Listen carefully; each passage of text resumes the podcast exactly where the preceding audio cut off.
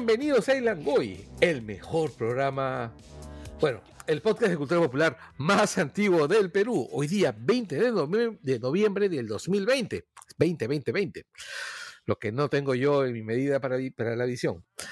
Transmitiendo desde nuestras casas, Lima y Callao. Ah, bueno, ya y hoy tenemos otro barranquino más, ¿no? Porque es este. Ah, no, tenemos el mismo barranquino, pero llega más luego. Les saludan. Sol Univaso. Daniela Margot.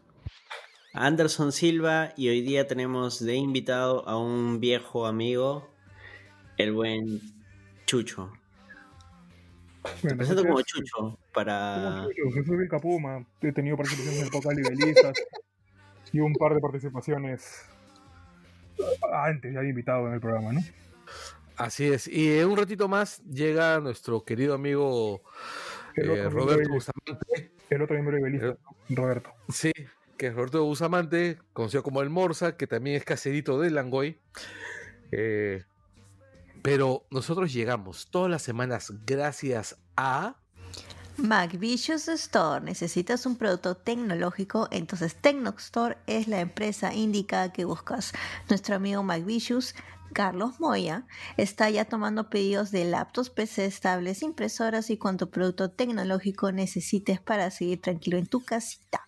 Puedes contactar con él al correo contacto arroba tecnostore.pe o nos pueden escribir por nuestras redes sociales para que eh, los contactemos con el gordo MacVicious.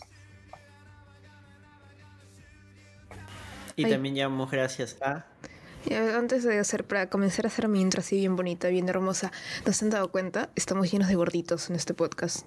Podcast. Está Carlos, están los invitados y está el gordo Hans de Fanatico Store, que continúa atendiendo vía online para que hagas tus compras y reservas mediante Facebook e Instagram. Y también puedes acceder a un 5% de descuento en tus productos diciendo que eres parte de la comunidad de Langoy. Todos tus pedidos van a llegar a tu casita, a tu trabajo, con todas las medidas de prevención. Ahorita... ¿Qué? Uy. Daniela, la gordura es inclusiva en este podcast también, ¿ah? Sí, aquí no discriminamos. Ahorita están sacando... La gordura tampoco. están, sacando preventa de Funcos de DJs de electrónica. El de... Aoki está bien paja. Yo no diferencio los DJs de electrónica, lo cual significa que estoy bastante viejo, ¿no? Pero Aoki es el asiático con pelo largo. Sí. Puta, el bajista Dream Theater. Asiático de pelo largo. No, su Funko está sin polo. La cosa es que pueden comprar su Funko ahí. Y de repente van a ser un éxito, así como lo fueron los de los coreanitos. Cuando salieron Funkos de los coreanos, esa vaina ah, volaron. No, no solo de Volaron, volaron de todas las tiendas. Así que. ¿Qué hay más? iba a decir, hay más bandas coreanas, pero sí, sé que hay un montón de bandas coreanas. Mil, y gracias a, las armies de las bandas coreanas se han podido sabotear muchos hashtags. Pero creo que eso ya lo hablaremos más adelante. Más adelante, así es. Corazoncito morado para ellas. Gracias a gente. El hongo gracias también a gente maravillosa que nos dona sus dineros y que esta semana son Ángela Cristina Espinosa, Arturo Bustamante, Ximena, Kazuko Almeida Goshi, Reinaldo ML, Jesús Celestino, Daniel Peñalosa, Daniel Ocupa, Diego López, Carlos Quevedo, Paul Gutiérrez, Gorky Pocoricona, Christopher Hernández, Daniel Infante, Celso Zelaya Valvé, Alfredo Pinedo, Eduardo Condoriquispe, Duilio de la Mota, Walter García, Pedro Rivas Sugaz y Lap Bionics, que es Lat Bionics con T, que son nuestros amigos de Giving a. Justo eh, nos habían escrito esta semana y ahí está. Bueno, están haciendo un cambio de nombre. Busquen a Lat Bionics, son los que han hecho estos brazos, estas prótesis de brazos. Muy, muy genial todo eso. Y en serio, muchas gracias por aportar a Langoy. Gracias a ustedes. me, parece, me, parece, bien chévere ese proyecto, además, es muy paja. Sí, correcto. Toda esta primera parte, además, la estamos transmitiendo en vivo, solo la primera parte, para evitar que luego este, se caiga la llamada me, a, a la mitad del programa Y porque ahí le metemos su edición, le, le metemos su musiquita. Por ahí ya ah, uno que otro, ahí está Mario Augusto Puga, nos ha dejado un comentario, lo vamos a leer al final. Muchas gracias Mario por, por escuchar este intro. Y nada, si llegaron tarde y solo encontraron la intro, pues espérense a que salga el programa, que debería salir este fin de semana, con fe, con fe, con fe. Eric Ruiz, Eric Díaz Vega también ha dejado un comentario, al final lo vamos a leer. Sí, pero este, bueno, espero que, que, que, que les guste, espero que, que más gente empiece a, a, participar en, los, en las intros en vivos del programa. Eventualmente haremos un programa completo en vivo, pero denos tiempo. Estamos, estamos craneando eso. No, si queremos más gente también deberíamos anunciarlo, ¿no? Nosotros desaparecemos de la nada. ¡Hey, en vivo! Espero que. Así es. Y ahora sí, cortamos este intro y también hacemos un corte acá para poder pasar a las noticias, que en este caso va a ser el tema central, que como habrán podido ver es nuestra vuelta a la democracia aparentemente. Chao, chao, ahorita venimos. Volvemos.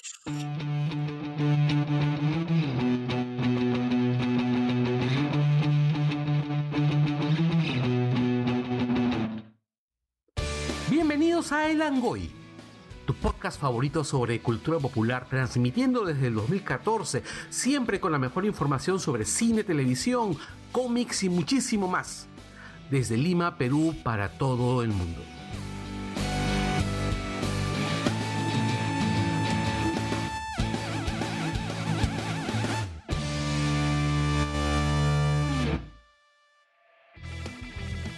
Y aprovechamos para recomendar que escuchen a nuestros podcast amigos, Dos Viejos Kiosqueros con Gerardo Manco, Hablemos con Spoilers de la página de memes Hablemos con Spoilers, Wilson Podcast con El Pelao Gamer, Cultura Parallax con Junior Martínez, The Amulet Club, el podcast de lucha libre, por favor cállennos con Renato Amati León, BGM Podcast, el podcast sobre soundtracks de José Miguel Villanueva. Más de 200, el podcast de historia peruana por el arqueólogo Sergio Sáez. Desangeladas Criaturas, el podcast sobre poesía con Catalina Subirana. Y Escoria Rebelde, el podcast sobre Star Wars con Gonzalo Torres.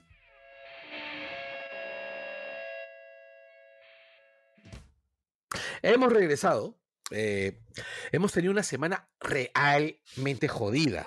A ver, Probablemente habíamos dejado la acción en que nos habíamos quedado sin presidente. Así es, nos habíamos quedado sin presidente una vez más. Porque justo fue un día antes de que grabáramos. Eh, sí, exactamente. Eh, nosotros grabamos sobre el tema de Merino. De hecho, hab- habíamos hablado de la toma del poder, del asalto al poder de Merino. Y este. Y nos fuimos a, a nuestros cuarteles de invierno a esperar. Ya, de ese martes, el miércoles, Sol, a ver si me ayudas con ese dato, las manifestaciones, ¿cuándo empezaron? Eh, al día siguiente, ¿no? Miércoles, entonces. o sea, no, claro, o sea, comenzaron, no, el mismo día la gente fue a la plaza espontáneamente. Al día siguiente volvieron a ir, pero ya a los dos días es cuando comenzó a armarse, o sea, ya comenzó a ponerse los, los, eh, las gráficas, las rutas, que era para el 12. Claro, Cuando el, se comenzó a construir una logística. claro, Exactamente. el Claro. jueves, claro, jueves 12 fue, digamos, la primera convocatoria así ya más primera- la primera- organizada. La primera gran marcha fue el jueves. Exacto. Exacto. Exactamente. ¿Algunos de, Eh, de ustedes fue? Sí. El 12. Yo fui a la de Miraflores, porque, bueno, me queda más cerca. Eh, y yo pensaba que de Miraflores, o de lo que fue esta marcha, que fue descentralizada, entonces hubo varios puntos de, de reunión, por así decirlo, var- varios puntos para, para marchar, que era Miraflores, Surco, eh, Jesús María, etcétera, Los olivos. Los Olivos. Es cierto que en Jesús María hubo gente moviéndose. Había Hubo un montón. moviéndose. Sí, los- es más, ¿no? En Los Olivos, la marcha tuvo bastante pegada, me sorprendió Sí, mucho. sí. Exacto, y no solamente eso, sino que también he visto venezolanos en la marcha, lo cual me pareció muy Sí. bueno, Sí, eso fue muy porque, Claro. porque es gente que, que ya tiene tiempo viviendo en el Perú, que saben que se van a quedar acá. que saben que se van a quedar acá y que vienen de, de un país eh, que está en una situación realmente jodida. Entonces, ante la posibilidad de que su país adoptivo entre en la misma dinámica que, que- que su país de origen, salen a la calle. Me pareció muy chévere. De hecho, Sí, había letreros, carteles que decían algo así, salgo a defender al país que me ha dado la mano, cosas así. Sí. Así es, así es. Me pareció muy paja. Me pareció muy paja. Me ha parecido muy chévere también que el que las cosas se han organizado muy rápido. El día 12 no tanto, pero el, di- el día jueves, perdón, el día jueves. El jueves sí, se organizó. Fue bastante fuerte. No, no, sí, sí, sí, perdón. Lo que pasa es que yo, no, yo me ubico más por lunes, martes, miércoles, jueves que por días numéricos. Eh, la marcha del 12 ya era una marcha organizada, una, super, Claro. una marcha súper organizada. Ya tenían brigadas de primeros auxilios.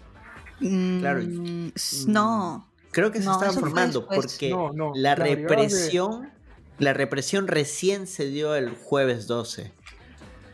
Claro. Entonces no esperas que haya represión. Exacto. Violenta, pero sí hubo represión el mismo día, porque, o sea, les mandaron sus bombas lacrimógenas, ¿no? Y No, yo tengo hubo, que sí. una, hubo una, una, una marcha que se hizo en Miraflores que les pusieron, que les, que les tiraron bombas lacrimógenas Que antes del gasearon- jueves. Que gasearon Miraflores, sí, sí, pues fue un escándalo eso. Creo que fue Kennedy, ¿no? Sí, Kennedy. claro, o sea, Así es. o sea, los El pero no el nivel de violencia que hubo el jueves. El defensor del pueblo pidió que no gasearan Miraflores. Bueno, es que está la Un paréntesis, un, un breve resumen porque también hay gente de otros países que nos escuchan. Así chiquitito nomás. Teníamos un presidente, no necesariamente el más óptimo, eh, tiene un proceso de investigación por corrupción y el Congreso actual, lleno de gente no muy presentable, aprovechó esa situación para utilizar un artículo de la Constitución que te permite vacar al presidente. Después de muchos intentos lo logran vacar. Todo eso lo vimos en el programa anterior. Si quieren más detalles, vayan a ese programa. La cuestión es que en ese momento el presidente del Congreso, Manuel Merino, asume la presidencia del Perú, pero utilizando esta jugada bastante cuestionable y esto es lo que desencadena las manifestaciones que se empezaron a dar desde el día martes hasta ahora. Ah, La gente sigue saliendo a marchar ya para, para que se note que aún hay presión, que no nos vamos a quedar callados aún ante ¿no? Podemos continuar con eh, la sucesión de los hechos. Oye, pero espérate, ¿qué tan, qué tan, qué tan, este, cuánta medianía tiene Merino? ¿Qué, qué político tan gris? Que cuando han querido describirlo y mostrar algo para, para que se destaque, ¿no? Para poder generar el perfil, el perfil del, del presidente, lo único que han podido decir es que tiene 35 años de matrimonio con su mujer, ¿no? Lo único Porque no- destacable del hombre, claro. Claro, o sea, lo- el- porque el tipo no tiene nada, o sea, no tiene nada, es la mediocridad encarnada, ¿no? ¿Sabes qué, ¿Sabes qué es lo alucinante? Yo hoy día estaba. Por así, por estar viendo videos seguidos en YouTube, caí en los videos de cuando Merino asumió la presidencia. Y era alucinante cómo todos saludaban la asunción de Merino como presidente del Congreso. Ah, pero por Decían que era un representante de los partidos políticos tradicionales, que era una persona que no tenía ningún, ningún precedente, al menos que nos haga pensar que era una persona conflictiva. Todos, Vizcarra, todos hablaron, hasta los políticos antiguos, me acuerdo. Por ejemplo, un video donde Lourdes Flores habla muy, dice- llenando de elogios a Merino. Yo no sé qué, y yo decía, y todos, pero todos con el tema de que era una persona poco peligrosa, ¿no? Era una persona no conflictiva, era una persona calmada, a- hasta Sin un ambiciones. claro, Ultra conservadora, ambiciones. Y na- sin mayores ambiciones, sin nada. Y mira lo que terminó siendo. Que en un momento Pero- hasta los mismos que lo pusieron le soltaron la mano y él seguía amarrado en el poder. Pero esta ha sido una jugada solo de Merino, esto ha No, sido una jugada en bloque. No, esto ha sido una repartija, se han No, la- repartido la- la todo. asunción, no, la asunción de Merino a, a presidente, o sea, la vacancia de Vizcarra y el tema de Merino es más, mucho más responsable es UPP y Antauro, ¿no?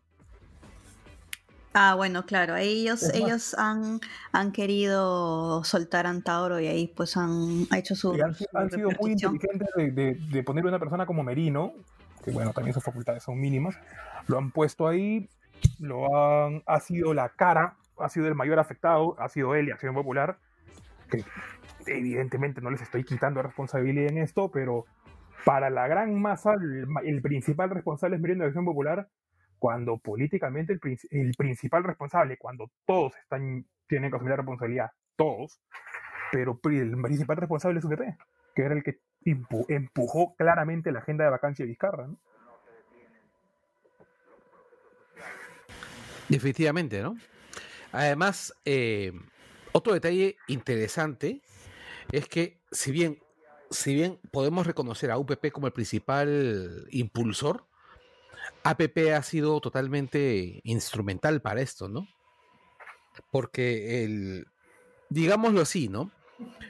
El gran, la gran, la gran carta, la gran carta que manejaba Vizcarra era el hecho de la reforma, ¿no? Para que no lo vaquen, ¿no? O sea, tenía el poder de la gente detrás, ¿no? Y, la mayor, y el mayor motivo por el cual lo querían vacar era justamente por el tema de la reforma, sobre todo de la reforma educativa con SUNEDU. Y eh, se supone que el partido de Acuña vive a partir de eh, la- las universidades de Acuña, ¿no? Que se habían adaptado rápidamente a la SUNEDU. Ese, ese es un punto, por ejemplo, que quería señalar, que mucha gente dice, ¿no? Agarran en un bloque y ponen, hay un grupo de universidades que están en contra de, de Vizcarra por el tema de la SUNEDU, que tienen la agenda de la SUNEDU y que critican a...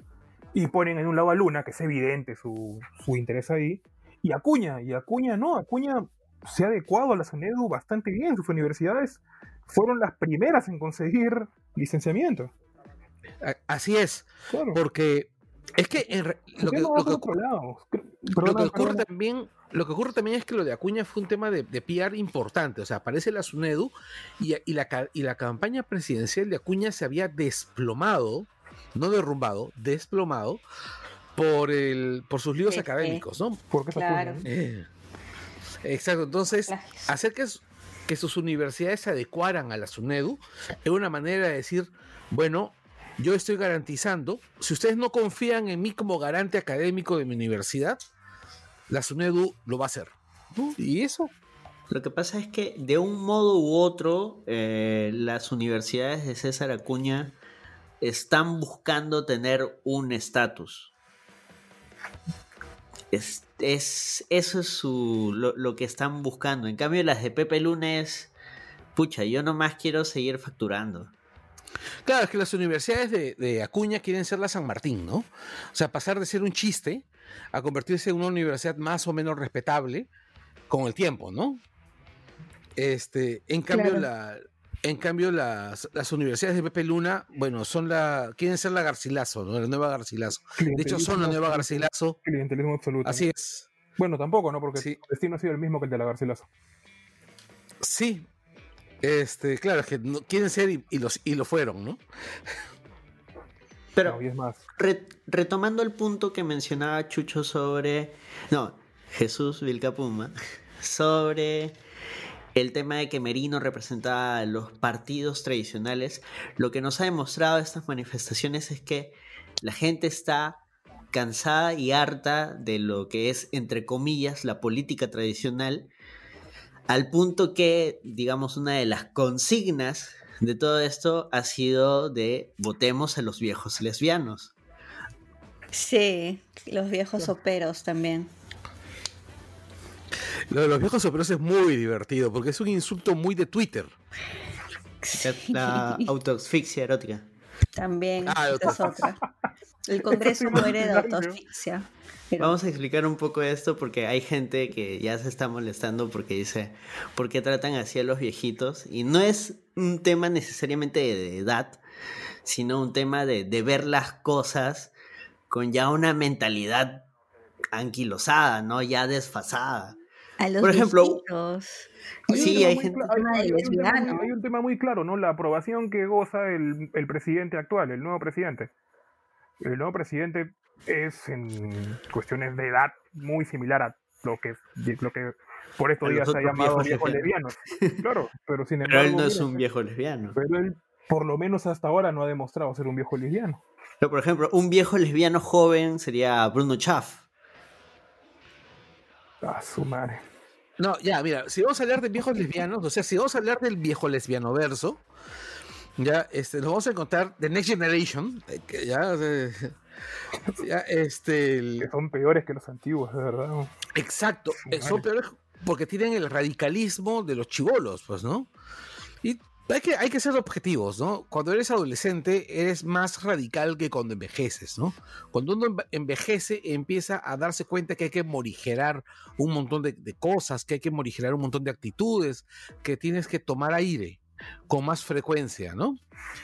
Eh, y cuando eres chivolo, pues vociferas todo el día, ¿no? Y eso es lo que hace Chaff, ¿no? Chaff es como, como una, como uno de esos viejitos de la Plaza San Martín, que esos locos de la Plaza San Martín que andan hablando pichuladas. Ya, pero él les escribe, ¿no? Él les escribe lleno de empoderado, ¿no? Empoderado por el manto, por el, por la espada de la chichi. El tema, y justo quería comentar algo, relacionado a eso. El tema es, por ejemplo, yo por una experiencia laboral he estado dentro de ese mundo, del mundo de la derecha más rancia y digamos que hasta con cierta mm, cu- cuestión moral ambigua.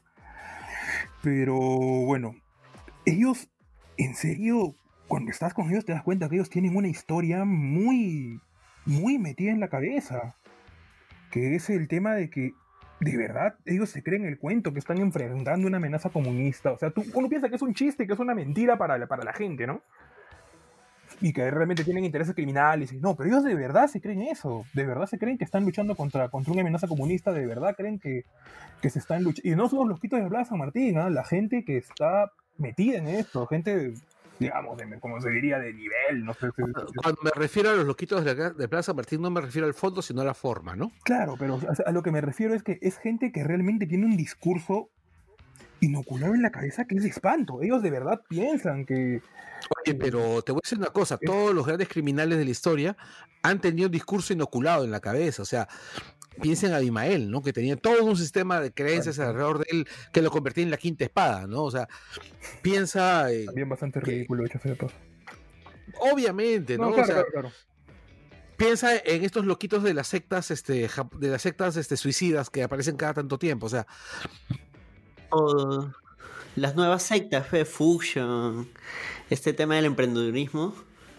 así es, o sea, mira, el Pero hecho de que propio tengas un el hecho de que tengas un sistema de creencias organizado no hace que, no te aleja de ser un demente, ¿no?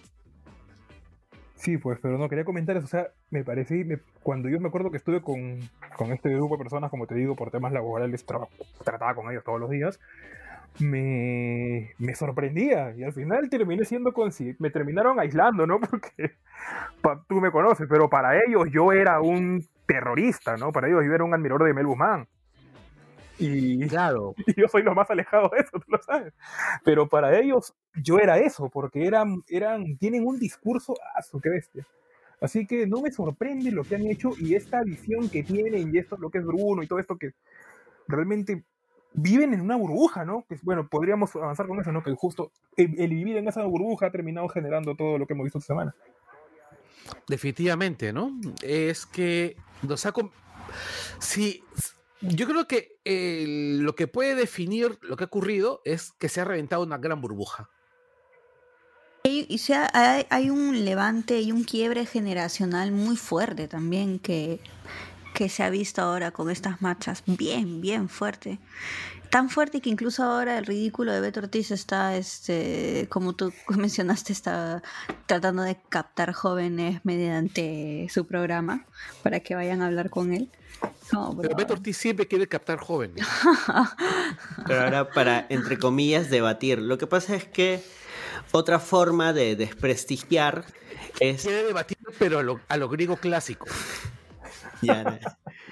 Lo que pasa es que otra forma de desprestigiar y bajarle la llanta, por así decirlo, a, todas- a todas estas manifestaciones es que evidentemente hay un montón de jóvenes bastante entusiastas y que probablemente no están del todo informados. No, es lo normal, es lo que suele ocurrir. Entonces lo que quiere Beto Ortiz es precisamente captar ese tipo de gente para él, por más que suene feo, eh, quiten esta imagen por favor de su cabeza, revolcarlos en televisión. Y decir, "Ya sí. ven, Claro, lo que quiere es destruirlos en televisión y que su punto de vista es el correcto y por eso los voy a, a hundir y machacar y destruir. ¿no? Esa es. Ahora, otro detalle más es que Beto Ortiz es, es una persona muy capaz, es un tipo, es un tipo Ah, sí, muy claro. este, No, no, innegablemente, Es- ¿no? es, es un tipo brillante. Y es Era, una buen, persona- era un buen entrevistador. Yo me acuerdo haberlo visto en varias entrevistas hace años. Y era como que, ah, maña, les, las ha, sacado titulares, este, ¿no? Para nosotros matamos menos, entre otros. O sea, fue... Por supuesto. Claro, Fue el pasado. El Beto Ortiz, etapa, primera etapa de Abre los Ojos fue bastante. fue de los de los de las cosas más interesantes que se han, que han- que aparecieron en televisión en los últimos tiempos. Sí, pues, sí, así últimos es. tiempos para Carlos y para mí que somos más viejos, ¿no? Ustedes lo verán, me imagino, como si esto fuera muy de hace unos años. Claro, o sea, eh, mi punto respecto a Beto Ortiz es que la estrategia que hemos mencionado es, es muy clara, ¿no? Es encontrar la manera de humillar a algún chivolo. De humillar salvajemente a algún chivolo eh, y, y cagarlo, ¿no? Que No, si pero no hay, hay, hay, hay que, hay que mencionar por qué es que él está haciendo esto, pero creo que primero hay que, hay que ir por partes, porque primero hay que hablar de la marcha, este, de todo lo que ha pasado y ahí vamos a la a, a Beto Ortiz, que un que pequeñísimo tuvo un tema. paréntesis. Este, si no te cuidas, el viejo lesbianismo te va a alcanzar. Es una enfermedad seria. Cuídense del viejo lesbianismo. Ahora sí continuemos con las manifestaciones. Ay, Creo que, creo que deberíamos hacer un, un este qué significa viejo lesbiano también, porque de bueno repente no, no es algo homofóbico para empezar. Claro, es un término que puede sonar ofensivo si Sí, a alguien que recién lo escucha. sí, así De hecho, es. conozco, conozco a gente que se, ha inf- que se ha ofendido por el No término. es que, pues, es que suena ofensivo. Sí, claro, suena Lo que ofensivo. decíamos hace rato es un tema más que nada de, de tener una forma de pensar bastante arcaica, ¿no? Bastante, Sí, entre creo Pero no es eso. Claro, no, pero creo que también eso. se debería señalar de dónde surge, por qué, Ajá. por qué es un término tan ofensivo, que surge de un meme, ¿no? Así es, surge de un meme. Surge de un meme. De Los un- dinomemos. creo que es- Dinomemes, así es. De Ya, los ahora espera, dinomemes. acá voy a hacer otro acápite porque Laura Grados de Útero lanzó una teoría. No he encontrado Ah, sí. fuentes de esta teoría, son interesantes, pero no, no tengo fuentes, así que la cito a ella. De que nace de una chica que estaba siendo acosada por internet por un- una persona mucho mayor que ella y ella para para despistarlo, para que él deje de fregarla, le dice, este, deja de molestarme, yo soy lesbiana. Entonces el pata le dice, entonces yo soy un viejo lesbiano. Sí. Como digo, es una teoría, no, no sé cuáles son las No, así fuentes. no es. No le- ella le dice, entonces yo soy lesbiano. Y ella le Ah, ya, dice, claro. cállate, Ah, viejo lesbiano. lesbiano, eh, Y también viejo lesbiano, el dinosaurio, y todo se va juntando y juntando. Claro, y los- escuché otro origen que es que es una chica malcriada en un salón de clase eh, respondiéndole mal a un profesor diciéndole cállese viejo lesbiano. Ah, ya. Lo que pasa es que eso sí pasó. Pero ¿por qué pasó? Y eso, eso sí tiene que ver con los dinomemes. Lo que pasa es que hace dos años, 2018, no me acuerdo en qué mes, em, se, empezó- se hizo popular en México eh, un videojuego online, creo que era por Facebook incluso, Un un videojuego de Facebook sobre Jurassic Park. de, de Jurassic Park, cuyos gráficos no eran muy buenos. Entonces tenías ahí unos dinosaurios medios raros. Y lo que hacían los chivolos era simplemente le tomaban screen al dinosaurio y le ponían una frase random, pues una frase cagona. Cállese viejo lesbiano, cállese vieja piruja y cosas así. Entonces se hizo viral y los chivolos ponían, a veces ponían eso en sus exámenes. decían, eh, ya la raíz de X, eh, ah, cállese viejo lesbiano. Y sí hubo casos, y está reportado, de chivolos que les llamaron la atención e incluso hicieron notas periodísticas sobre ese tema, de que había un montón de niños, "L- la nueva moda entre los jóvenes, los dinomemes, y empezaron a explicar por qué los niños estaban respondiendo de esa manera, era un, era un meme, era un viral. Eso se relacionó a dinosaurios, luego salió el... Después de esto es que sale la canción del Calle ese viejo lesbiano, que sale un tiranosaurio Rex bailando. Bailando. Qué Exacto. buenísima esa. de- Y ahora se ha resucitado todo este tema, pues relacionándolo precisamente a, a dinosaurios, a, a, cosas del pasado y a, y a viejos lesbianos. Pues. Y por eso es que eso es el término viejos lesbianos, ¿no? Término que suena ofensivo, que suena ofensivo cuando una persona lo escucha primera vez, pero que realmente tiene una explicación y un origen en una broma de internet. ¿no? Claro, como muchas cosas que suenan claro, ofensivas claro. la primera vez, pero tienen un trasfondo o tienen un origen, ¿no? Pero y que eso es muy que... paja de que sean cosas que han nacido de internet. O sea, básicamente hemos abrazado un meme y lo hemos vuelto la voz de protesta de, de una nación. Bueno, han, muchas veces, muchas veces, eh, digamos, elementos de la cultura pop se han convertido en parte de, la, de, en parte de una generación en términos de protesta. En los años 60 eh, se utilizaban simbología del Señor de los Anillos en las protestas por los derechos civiles. ¿no? Decían Frodo vive, aparecía en las, pintado en las paredes, ¿no? Sauron no me representa.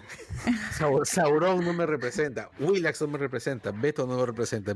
Aguante Gelatina Universal. Claro. No, no sé. Qué divertida esa vaina. El...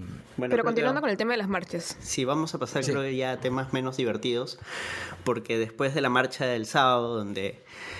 No, desde el día jueves, jueves, que ya la cosa se puso un poco más fuerte y la gente se empezó ya a organizar, ya empezó a hacer las comisiones de primeros auxilios, las comisiones de desactivación de granadas de lacrimógenas. Claro, primero, primero un ratito, primero parece que creo que no lo mencionamos mucho. Establecer que en la marcha del jueves fue la primera donde ya hubo una represión tremendamente violenta y desproporcionada por parte de las autoridades, ¿no? Empezaron a gasear a la gente por las puras, empezaron a tratar de dispersar a la gente y empezaron a una, una respuesta desproporcionada por las autoridades policiales. Claro, y todo esto está no documentado, o sea... Claro, y que no se había visto y que sorprendió a mucha gente, ¿no? Claro, Pero no gente está que documentado se ha... por medios, está documentado por las personas. Exacto. Gente que se ha grabado y por, bailando, y por, y por cantando. Medios, y por medios extranjeros, ¿no? También, creo. O creo que sería la, la, del sábado, creo que sí hay imágenes de medios extranjeros, ¿no? Sí, la del sábado sí, incluso un reportero de Televisa salió herido. No es más, The Guardian sacó unas fotos geniales sobre la protesta del sábado.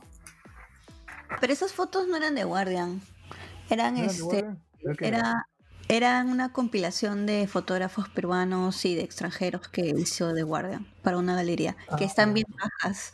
Dicho sea de paso, están no, bien sí. Son tremendas. Sí, sí, sí. Pero ahí la fuente, las fuentes son diferentes. Ah, ya. Pero bueno, ya hubo, ya hubo, ya hubo reportes, ¿no? Pero el día jueves vimos eso, vimos una. Todo, una, una reacción realmente, sor, realmente hasta inexplicable por parte de las autoridades. Y, sí, bueno, era, era matar. O sea, sí, las autoridades siempre han sido, siempre han sido violentas, siempre ha habido esto, pero a mí me sorprendió. Es más, yo fui a la marcha del día jueves, estaba por el centro por temas laborales, y dije voy a ir, pero al final vi cómo la cosa explotó y bueno, tuve que retirarme también. Pero también porque estaba interno yo. Pero no, fue. Es que también fue... otra cosa es que no estábamos sin ministro del Interior.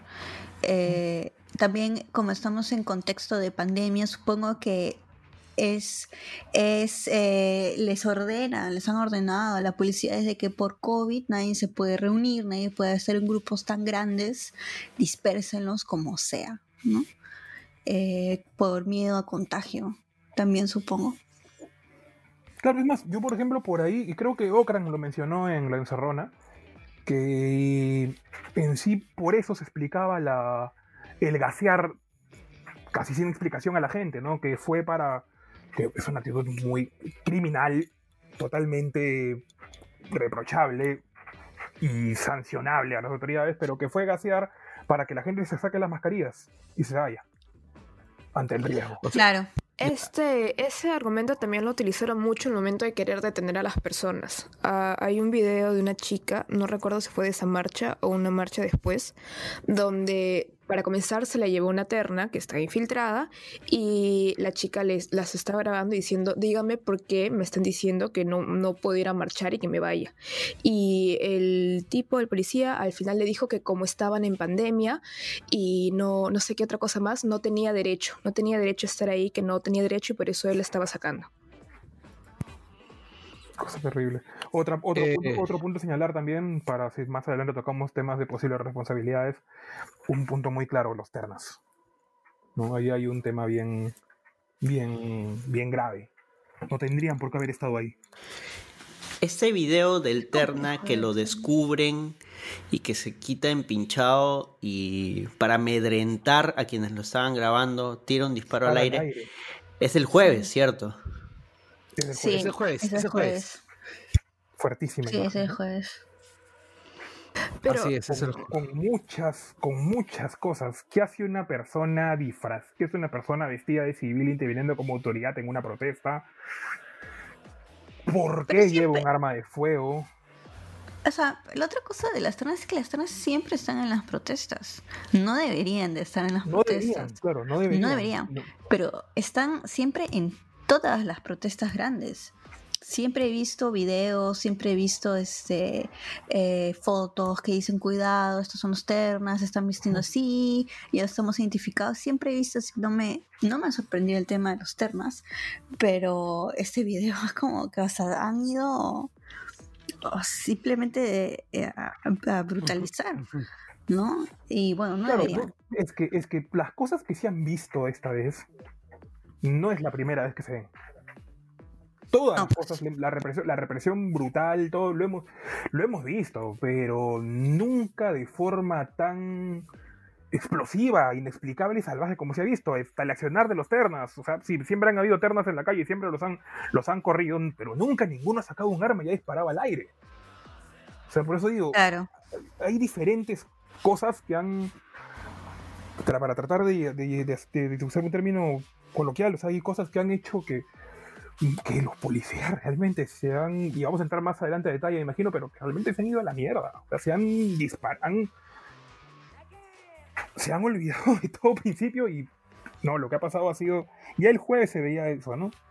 Y ahí viene lo más fuerte, que es lo del sábado. Claro, el viernes, el viernes todavía hay una marcha que convocan una chica, pero la de sábado ya es, como dices, más, más brutal. Claro, es como un reagrupamiento, pues igual hay gente protestando aún, pero se convocó desde el desde que termina lo del jueves, ya se estaba diciendo que el sábado se iba a retomar con toda la gente que pueda ir. El Claro. sábado ya fue más fuerte. Y bueno, lo que pasó fue terrible. Porque inclusive este, yo fui a la marcha del jueves y fui a la marcha del sábado. En la marcha del jueves no había casi policías, todo estaba tranquilo, fresh. Pero la marcha del sábado, en Los Olivos, no aclaré en dónde, en Los Olivos había eh, más que el doble, el, cuatro veces más policías y habían policías con gases lacrimógenos. O sea, había más de una hilera con, o sea, eh, con gases lacrimógenas y los Olivos no es muy grande, la marcha no fue grande, pero estaban ahí bien contentos abrazando su, su gas. Y que Horrible. fue de, de las marchas más pacíficas que hubo, o sea, no hubo disturbios. Literalmente, Ni los fue- choros de los olivos estaban. no, fue literalmente darse una vueltita, nada más. Claro, Claro. pero concentró bastante gente. Sí, sí, vi los videos. Concentró bastante Sí. gente, pero fue bien tranquilo. Pero chévere. Chévere la manifestación, no fue chévere la gaseada innecesaria. Evidentemente no, claro. pues, ¿no? No. Claro, y por- para No, poder, para No, poder y señalar tam- un punto.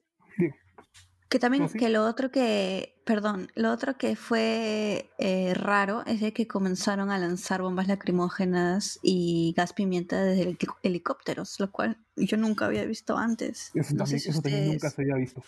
La- lacrimógenas nomás creo, lo del gas pimienta creo que era lacrimógenas, ¿no? que gente estaba confundiendo las lacrimógenas con el gas pimienta. Ah. Pero eran, eran granadas lacrimógenas, que o sea, es la misma lógica, ¿no? De, desde Claro, que a hacen la su barricadas, disparan la- igual, pero desde un helicóptero. Claro. A la, gente que, a la gente que estaba en el paseo de los héroes navales, que era gente que realmente se había quedado incluso atrás para estar en un plan más tranquilo. Ellos estaban cantando el himno.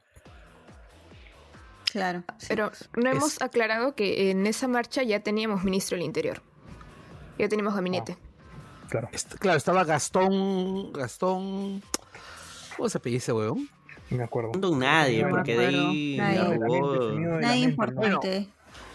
Bueno, ese señor fue ministro de. Vizcarra. Gastón Rodríguez fue ministro de Vizcarra, salió por la pata de los caballos. eh, y bueno, pues lo, lo volvió. Ahora, hay que, hay, que, hay que detenernos un momento y hablar acerca del gabinete entero, ¿no? Del gabinete, del gabinete este, A- Arauz, ¿no? Eso te iba a mencionar porque, o sea, la cara visible en ese momento era Antero Arauz, conocido también como Antero Gato Fiero. Flores Arauz. Antero Flores Antero. Arauz. Como gato fiero, como viejo lesbiano. Viejo como sopero. Por favor, ya no me digan viejo sopero. Ja, Este, all- no, pero este, All Sat Cunilinguis Performer. ja, la Este, mejor traducción. Bien ahí, Carlos. Claro. León Moya. Carlos León Moya, Era, sí. era Sat Old Cunilinguis Performer. Muy buena, muy buena. Bueno, pues, bueno, pero Antero es un político viejo, rancio, que hace Super conserva. súper conserva y que todos los conservas hace ya 10 años siempre lo usaban para premiar. Ese, ¿Cómo se llama? La aso- aso- organización republicana, ¿no? A la que. Coordinadora Coordinadora Republicana. Coordinadora republicana. Pero todo el mundo, sie- siempre cuando había crisis de gabinete, siempre alguien ponía en Twitter y, así, y lo empezaban a compartir todos los chiquillos de derecha y también los viejos de derecha. Se requiere alguien que promueva el diálogo y un político con Correa, Antero, primer ministro. Hace tiempo que lo querían poner en el, en el, en el, en el premierato. Y lo pusieron en el peor momento, ¿no? Ahora, la gran pregunta que me, que me, me formulo es, eh, así como ustedes recuerdan el retorno de Alan García y los últimos años de Alan García presidente y los años de Alan García tratando de volver a la presidencia, eh, ustedes recuerdan que García ya se notaba que estaba fuera del juego, Claro. que era un pálido reflejo de lo que alguna vez se dijo que era. Claro, recuerda su. De lo que Su alguna vez fue, Carlos, tampoco sabemos tanto. O sea, Alan García era una persona que, si bien no coincidíamos en nada y que sí, a veces era un poquito vaporretero y todo lo que querramos, todo lo que podríamos decir, era un tipo que por lo menos tenía bastante locucidad, bastante locucidad, y una tiene, una, tiene entrevistas bastante interesantes. La entrevista que tiene con Hildebrand en el año 2002, por ejemplo, es bastante interesante. Era un pata que por lo menos era interesante escucharlo. No coincidías con él, pero era interesante escucharlo. Pero lo que 2002, Carlos va- en el 2003. Es que ya luego él era la sombra Claro. de eso. O sea, ¿te acuerdas de ese meeting en Trujillo? Creo que fue que no fue No. nadie. No, lo que se convirtió al final fue triste. Fue Y el pata estaba desbocado, asadazo, molesto. No, y- yo, yo lo que quiero recordar es a Alan García exponiéndose tristemente, ¿no? O sea, por ejemplo, les doy dos ejemplos. La entrevista con Pamela Acosta, donde dice, "Bueno, dígame usted en qué momento he dicho, he dicho yo lo de ciudadano de segunda clase. ¿No? Y, y Pamela Acosta, o sea, plantándose, ¿no? Diciéndole, sí lo ha dicho usted, sí lo ha dicho usted, que es algo a lo que él no estaba acostumbrado, Claro. ¿no? Ya, y después cuando Milet Figueroa, cuando Alan García jugó con la idea de poner a Milet Figueroa y a, Bur- y a- ¿cómo se llama el otro tipo? El que, ese Mario Hart. enano que, ese, que tiene cara de gnomo. Ya, este, Mario Hart lo, lo quiere poner este como, como candidatos al Congreso y el, este, este periodista de RPP que parece, que parece un viejo lesbiano honorario, ¿Quién? Fernando Carvalho. Exacto, Carvalho. Ya, este le dice, es, señor García, esta chica, este, ¿cómo se llama? No tiene la edad mínima para poder postular al Congreso. Así que, ¿por qué no mejor nos dice cuáles son realmente sus intenciones con ella, no? Sí, me acuerdo de eso. Eh, sí, fue, fue divertidísimo porque yo me imagino que las intenciones de García eran clarísimas, ¿no? O sea, carne joven, ¿no? O sea, García siempre fue un, Alan. un pipiléptico de primera, Alan. ¿no? Claro, Alan. Sí, siempre fue un pipiléptico de primera y me imagino pues que Ya, pero ¿cuál era el punto Pero, de recordar a Alan? tema. Sí, ¿cuál era el punto? El punto de recordar a Alan es, en los 90, Antero, estés de acuerdo o no con él, tenía reflejos. O sea, Antero te resolvía. Te podía gustar o no las maneras como él trabajaba, pero él te resolvía. Te formaba una alianza por acá, te, ¿cómo se llama? Te aplacaba Claro, y un te- problema por Y allá. te, y te resolvía con política, ¿no? Aclarando eso. Exactamente, resolvía políticamente hablando. Era un tipo eficiente. En cambio, el antero que tú comienzas a ver, por ejemplo, cuando postula la presidencia con orden, partido que, político que desapareció porque no superó este, ni siquiera el, horror- el- el error estadístico, ya era un meme. ¿Ustedes recuerdan el video que le saca Beto Ortiz? El de ¿En Gato? Fiero. Ah. el 2016. 2016. Ya, sí. Para el sí, 2016. sí, sí, Ya, entonces estamos hablando de alguien que también tuvo una caída. Y esa es una de las cosas que yo he notado que ha, ha ocurrido jodidamente con la con todo este lado, este oscuro lado de la derecha conservadora peruana, ¿no? Que se han pegado a gente que ya fue. O sea, no, y se niegan a aceptar que sus referentes son tipos que, que ya no tienen ninguna representación real, ¿no? Pero es que, o sea- es que no saben que ya fueron, pues ese es el problema. Porque tienen tal desconexión con sus votantes y sus bases que no saben a qué líderes la gente joven sigue. Claro, o sea, a mí me da mucha risa, por ejemplo, que hablen, que, te a la gente, hablen, hablen, hablen a la gente de Sendero, cuando Sendero comienza a disolverse en el 92, para el 98 ya prácticamente era un recuerdo, ni siquiera era el problema principal del gobierno en el 98, y la mayor parte de, de la gente que ha salido a manifestarse ha nacido después de eso. O sea, la mayor parte, la, y, da- y dado, y dado que eh, la derecha peruana se negó a que se enseñara el informe de la CBR en los colegios, los chibolos no saben qué es sendero.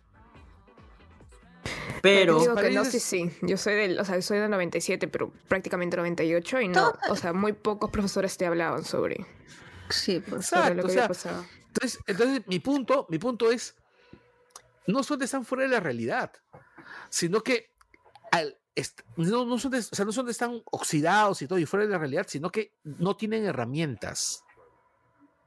No tienen herramientas para poder convertir, o sea, para, para que su discurso cale en alguien, ¿no? bueno, la escuelita naranja está tratando de hacer eso. Ahí les pasé un link de un pata que se ha infiltrado y está soltando toda la carnecita. Igual se los vuelvo a pasar. Sí, sí lo recuerdo, ¿no? Y- aparentemente, según lo que informa, habría mucha gente inscrita. Ahora, ¿cuáles son las intenciones de toda esta gente inscrita? Eso es lo que no se sabe. Mira, yo creo que las intenciones de toda esta gente inscrita es, es bien simple, ¿ah? Es eh, en un eventual gobierno de Fuerza Popular, porque hay un montón de gente que cree que Fuerza Popular va a llegar eventualmente al gobierno. eh, Yo no en la es- es- estar en una escuelita naranja les permite eh, tener futuro político y futuro laboral. Bueno, no podemos subestimar aún a Fuerza Popular, Carlos. Ese sería el peor error. El peor error que podemos cometer. así es. Sí, siempre. Yo no he dicho, yo he hablado de un eventual gobierno. No, de dijiste de gente que piensa que Fuerza Popular aún tiene posibilidad y pues, aún la puede tener en realidad. Sí, No, no, ellos ah, bueno, no están me muy fío. conectados a sus bases también, ¿no? Sí. Eso tienen bien fuerte ellos, son, son sus bases. Qué bestia. Y se aprovechan precisamente de manifestaciones como estas, y ahora sí vamos a pasar al punto crítico, que fue que ya el, el sábado en la noche hubo varios, varios heridos de gravedad. Y Espérense, antes de pasar del jueves al, al sábado, recuerden el video de Fuerza Popular. Ah, lo de la limpieza de... Aunque eso es Ah, an- anecdótico, sí. anecdótico y... Sí, sí, sí. Altamente memeable. Sí, Vergüenza el- ajena, amigos de Fuerza Popular, por que favor. Quisieron terruquear la marcha y supuestamente hubo terroristas haciendo pintas y cuando tú veías la pinta parecía, en vez de la hoz y el martillo, parecía la PB de Pataclown. Y luego, en horas en que supuestamente ya había toque de queda, eh, Fuerza Popular grabó un spot de que hay jóvenes que aún se interesan por el país y que están dispuestos a salir a limpiar todo lo que estos Yo comunistas también, yo, tam- terroristas. yo también marcho, marcho contra la violencia, marcho contra el desorden, marcho contra, contra el caos, mientras que parecían despintando.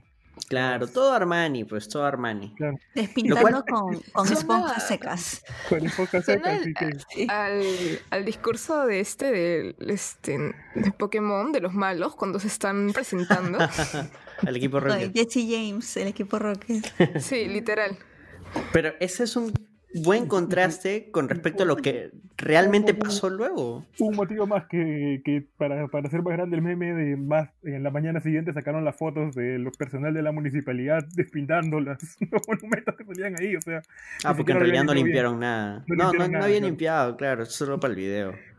claro. Pero, o sea, ellos hacían su payasada y el sábado gente murió, dos personas murieron. Inti y Brian, no tengo ahorita los nombres completos, pero lo que ha quedado en el imaginario popular son los nombres de, de estas personas, Inti y Brian. Inti Solamente eso. y Brian Pintado. a- Sí, la mamá de, de, de Inti, los padres de Inti yendo a reconocer el cuerpo, ha sido un momento desgarrador. Mario Dolores. Claro, mi- o sea, por- me parece curioso que justo hayamos tocado el tema de, de este video jocoso, por así decirlo, porque mientras ellos lo ven así, como que ellos están luchando contra unos comunistas revolucionarios, inexistentes realmente, eh, por el otro lado, en realidad la- el verdadero terror vino por parte de la policía. Así es. Sí, es, sí, pues. Sí, han sido con Inti y con Brian. Eh, después de la autopsia se vio que eh, les habían, o sea, 11 perdigones en la cara. 11, per- eh, 10 perdigones en el cuerpo. Ha sido horrible. Ha sido terrible, horrible. ¿Qué tal brutalidad policial que se ha dado? Y, y, y no quieren, Mm. este, y siguen negando, ¿no? Siguen negándolo. Y hoy día hubo una marcha a favor de la PNP, eh, un hashtag que se trató de colocar en Twitter, que es nosotros estamos con la PNP. No. Ya, el. Yo. Lo que recuerdo es que. El, el- el- el- al hermano de Inti. Diciendo. Es una de las imágenes más geniales de estos días. Eh, Sí, ha sido es- horrible. Horri- eso no, es horrible, sí, por eso digo, justo voy a corregir el término. Es horrible, pero a la vez es, no sé, valiosa, se podría decir, ¿no? O sea, Sí, o sea, es. Cuando dijo, este. Murió por un mejor país, ¿no? Murió por su país. Y pidió que la gente siga marchando. Así es. Así es. Sí. Y no, hay una frase de la madre, ¿no? Dicen de que a, a mi tierra y mi luna le han robado el sol. Una No, cosa Claro, lo que es pasa es que que No, no, su- es- esa él parte- esa haciendo parte- es- esa parte- Lo que, esa lo que me es- hizo casi llorar, compadre. Sí, lo que su mamá dijo fue, lo que pasa es que él es Inti, que significa sol en quechua, su hermana es Quilla, que significa luna, y Sí, su claro. hermano es Pacha, que sí. significa Sí, sí, sí. universo, y ella dijo que tenía a su universo en su casa y que le habían quitado su sol. Mm, Claro. Qué horrible. Fuertísimo, yo cuando escuché a su mamá, ah, Dios, se me partió. No, no, no, o sea, el alma, este, a mí se me partió el alma cuando lo escuché y eh, lo escucho de nuevo ahorita y, y siento el golpe, ¿ah? Cuando salió de, del hospital llorando con el papá tratando de calmarla, los hijos. o sea, fue, fue una cosa terrible. Pero a partir de eso, los medios de comunicación, prensa y demás, comenzaron a recién soltar información. Es que ya se vieron ah, amenaza- en- entre Nadie. comillas, amenazados porque Nadie- la prensa... De, de un chucho. No, no, no, nada. Sí, quería decir que nadie durmió la madrugada del domingo, ¿no? O sea, la madrugada del domingo. No. Ah, claro, Nadie, sí, no, yo me quedé hasta nadie. muy, muy tarde escuchando las Poco a poco fue. deplorables man- este, declaraciones de Antero Flores Arauz, que él no sabía nada, absolutamente nada de nada. Que no Sí. contestado el WhatsApp. Claro, había ministros renunciando y no, yo no sé nada, yo le he escrito y no me contestó el WhatsApp, no sé de qué me está hablando. Ha renunciado Nadie ministro, no sabía dónde estaba Merino. Claro, pero Nadie dónde eh, Bueno, en no ese momento tampoco sabían. Claro, se sospechaba que estaba yendo al aeropuerto, después los del aeropuerto sacaron un comunicado diciendo que no, después dijeron no, pero el, ¿cómo se llama? El hangar 8. el, El grupo el aéreo número ocho. grupo, El grupo eh, aéreo número 8. que, que también estaba yendo ahí, que no sé qué. Pero no se olviden de que la marcha fue hasta las 2 de la mañana y los gasearon cuando, o sea, llegaron al Congreso, lo dejaron pasar al Congreso, se dieron, dijeron ya no, hasta acá nomás, no más violencia, vamos a hacer este, vamos a llegar hasta acá, al Congreso, hasta acá es la protesta, no más violencia, se sentaron en el suelo, se abrazaron con la policía y los Y gasearon. la policía lo. Y los Sí. gasearon. Claro, la imagen es dura, ¿no? O sea, los hay un, uno ve que viene un grupo de personas, ve a nueve policías que se ponen adelante del Congreso y uno espera que un- y uno en ese momento me acuerdo que esperaba un escenario terrible, pero los policías dejaron pasar a la gente. La gente los, los abrazaba, los policías guardaban su distancia, pero Fue una Pero- emboscada. pero como que, lo abraz- como que los abrazaban y de la nada se prende un fuego evidentemente armado, se prende un fuego al- a la- en la vereda al frente del Congreso y entra un grupo de que estaba acercándose de, de refuerzos a la policía y eh, llegan, salen de, de esta calle donde está esta pollería Nor, que no me acuerdo cómo se llama, la que da para el Palacio de Gobierno, salen de esa calle gaseando a la gente.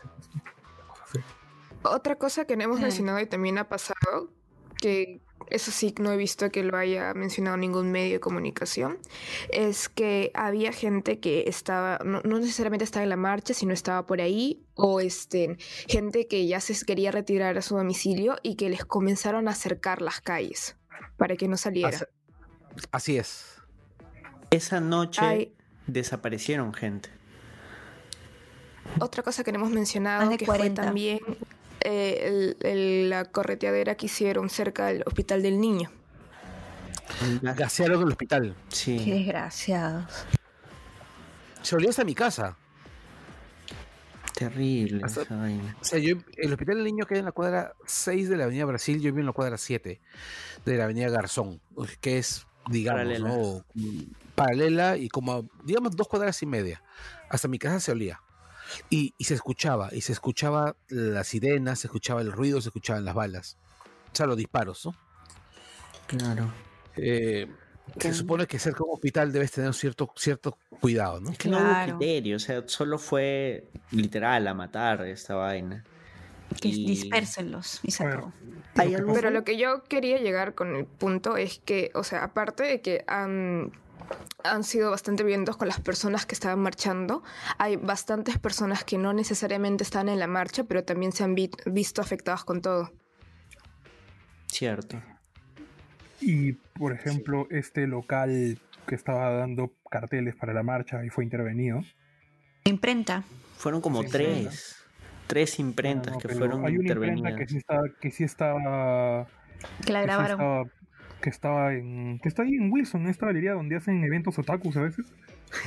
y ay, no me acuerdo cómo se llama esa galería que queda frente al centro cívico. Con este Ciberplaza. Creo, que- creo que No, es este Copuplaza. no, no, no. No, Compuplaza es el de Miraflores. El Una- de... una- No, hay uno que una imprenta. Una es ciber, hay, hay una El de Miraflores es, el de Miraflores es Compupalas. Ah, Sí. El de- No, pero Buplaza es más abajo, no, yo estoy hablando frente. Ya, bueno, o la sea, cosa es que el lugar... La cosa es que en una, Claro. galería, en una galería de Wilson entraron los policías y intervinieron el local, ¿no? Y eso nos muestra algo, ¿no? O sea, en el fondo hay un grupo dentro de la policía y eso es lo que, lo que las investigaciones van a... No van a ir por ahí, las investigaciones son cosas más técnicas, pero también podría servir, ¿no? Que todo lo que se ha visto, ya se ha visto antes. Esta práctica agresiva, todo lo que hemos visto, la, res- la- la respuesta extremadamente agresiva y hasta homicida por parte de la fuerza del orden, las detenciones, las desapariciones forzadas. Pero hay algo, o sea, las- eh, es una cosa que su generación ha, ha vivido y ha visto con mucha, este, o sea, tiene bastante familiaridad con eso, pero en cambio mi generación no. Les contaban y pero- demás. Claro, y pero, ahora, No, deja- déjala, déjala, no, déjala redondear su idea, a ver. No, es que el, o sea, el a, que lo que es voy. que se vio eso, esto, el tema de, de no permitir a los, a, los, a los abogados ingresar a la necropsia, el tema de querer intervenir a la casa de uno de los fallecidos para sembrarle material terrorista, para sembrarle panfletos o cosas así, todo esto que hemos visto es un grupo de, en, eh, es un grupo en el poder dentro de la fuerza del orden y también dentro de la, de la política que tenía claro y que conocía bien lo que iba a hacer. No, no hay forma de que, de, de que nos vengan a decir ahora que no sabían lo que pasaba. Así, o sea, Dan- es una- Dani, ¿qué ibas? Perdón, Dani, ¿qué Sí, ibas a decir?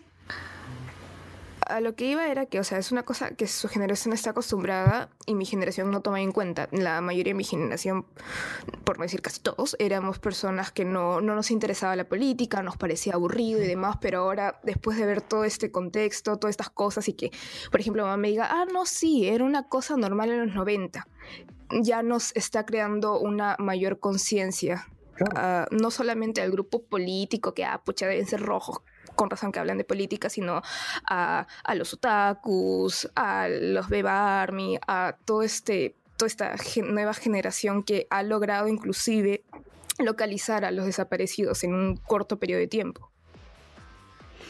Ya, yo creo que lo que han dicho los dos se puede articular de una manera.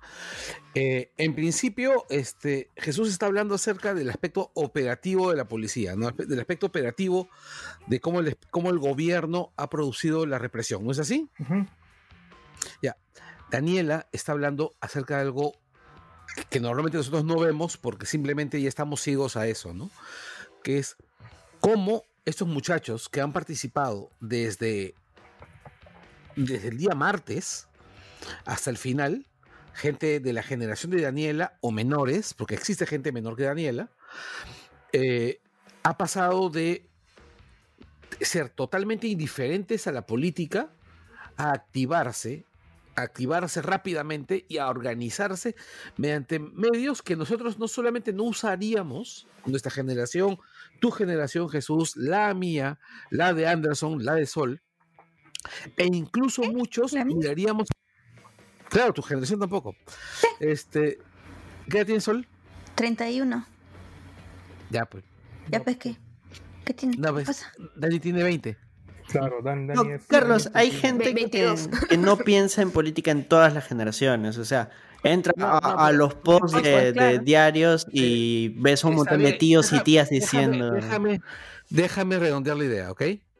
Que es, e incluso nosotros, muchos de nuestras generaciones, ya, digamos que ya no Sol, ya, miran, hemos mirado con desprecio a esos colectivos, ¿no? A la Beba Army, a las barras, a los K-Poppers, a los TikTokers. Bueno, yo quiero hacer un- miramos diciendo, Paréntesis, a la Beba Army no la he visto actuar. He visto actuar a las armies de las Sí, K-popers. sí. Las armas Que son distintos, pero, son pero, distintos. pero Muy bien. quiero Grupos quiero distintos. colaborar con un punto con Carlos. O sea, el tema es algo que a partir de los 90 hubo una cuestión muy a- de, de promover la política y, en- y por todos los conflictos que generó esto a partir de los 2000 la generación sí era más apolítica, tenía menos interés, te- había un desinterés claro por la política en los jóvenes.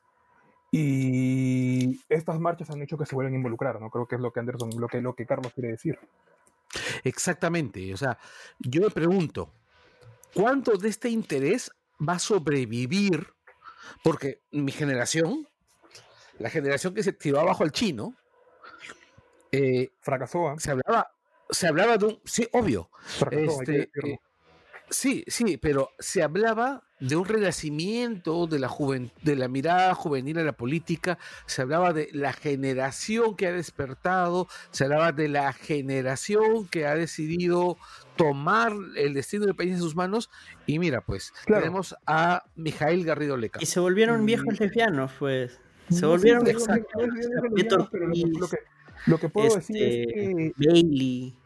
Claro, pero es que, es que, lo, que lo que se vivió en esa época también fue lo mismo.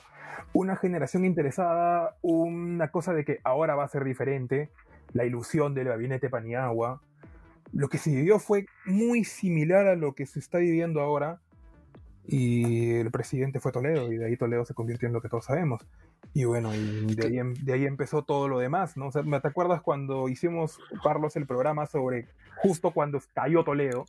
Y yo inicié el programa diciendo que la caída de Toledo me- m- para mí representa el fracaso de la esperanza republicana en los 2000. O sea, por ahí viene el tema. Entonces, ojalá que esta generación no, con esta generación no pase lo mismo. Ojalá No. que esta generación sí tenga, No sé si va a suceder. Es se que, mantenga vigilante. es que de un modo u otro es como que cargas, o sea, pones un peso sobre la- esta generación. Es que al final, por más de que tratemos de hacer las cosas bien, va a haber cosas siempre que van a escapar de nuestras manos.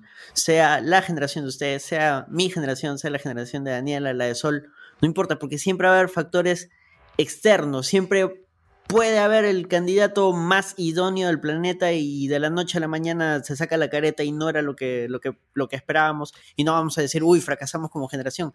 Al contrario, si pasa eso, lo que tenemos que hacer es seguir, ser constantes. El, el tema acá es, es que se, forme un grupo de gente que, que sea constante en, sus ideales, que sea constante en, en esta vigilancia que se está haciendo las au- autoridades, porque al final la ciudadanía, nosotros como ciudadanos, no importa nuestra edad, y, y al contrario, es genial que haya cada vez más jóvenes involucrándose en, en este tema, estén expectantes, sean, sean quienes vigilen a, las autoridades, metiendo un poco el, tema aquí, ¿quién vigila a los vigilantes? Pues nosotros, nosotros somos quienes van, va a hacer esa chamba.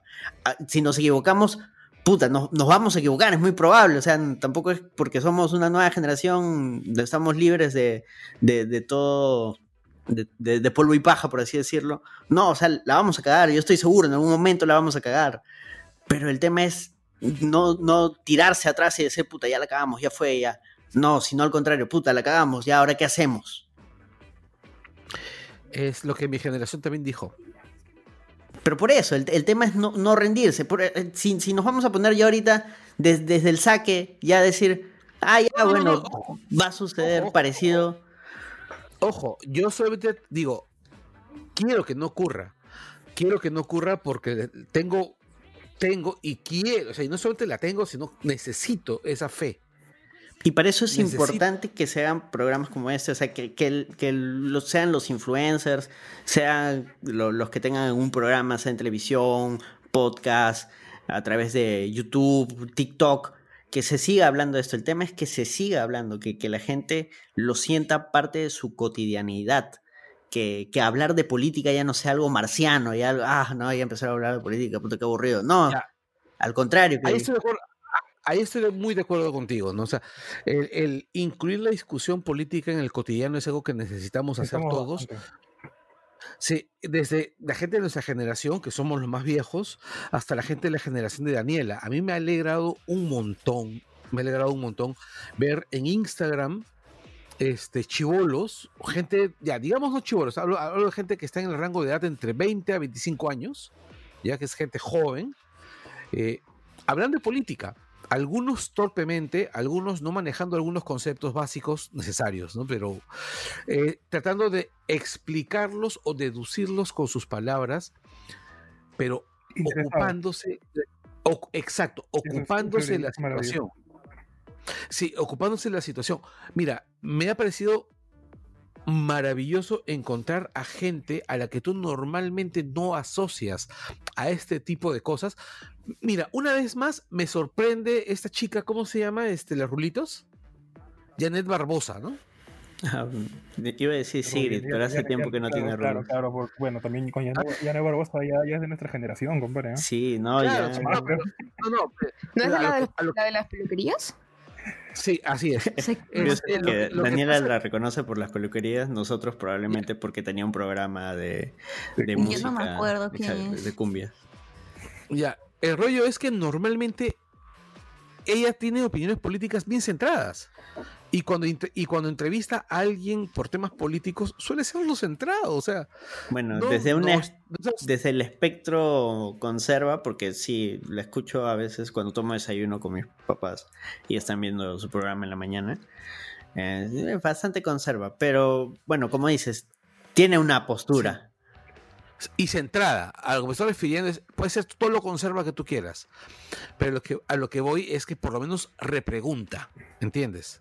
Claro, y es como lo, que mencionábamos un rato, o sea, el, el tema político, tener una opinión, está ahí, es existente. Exacto.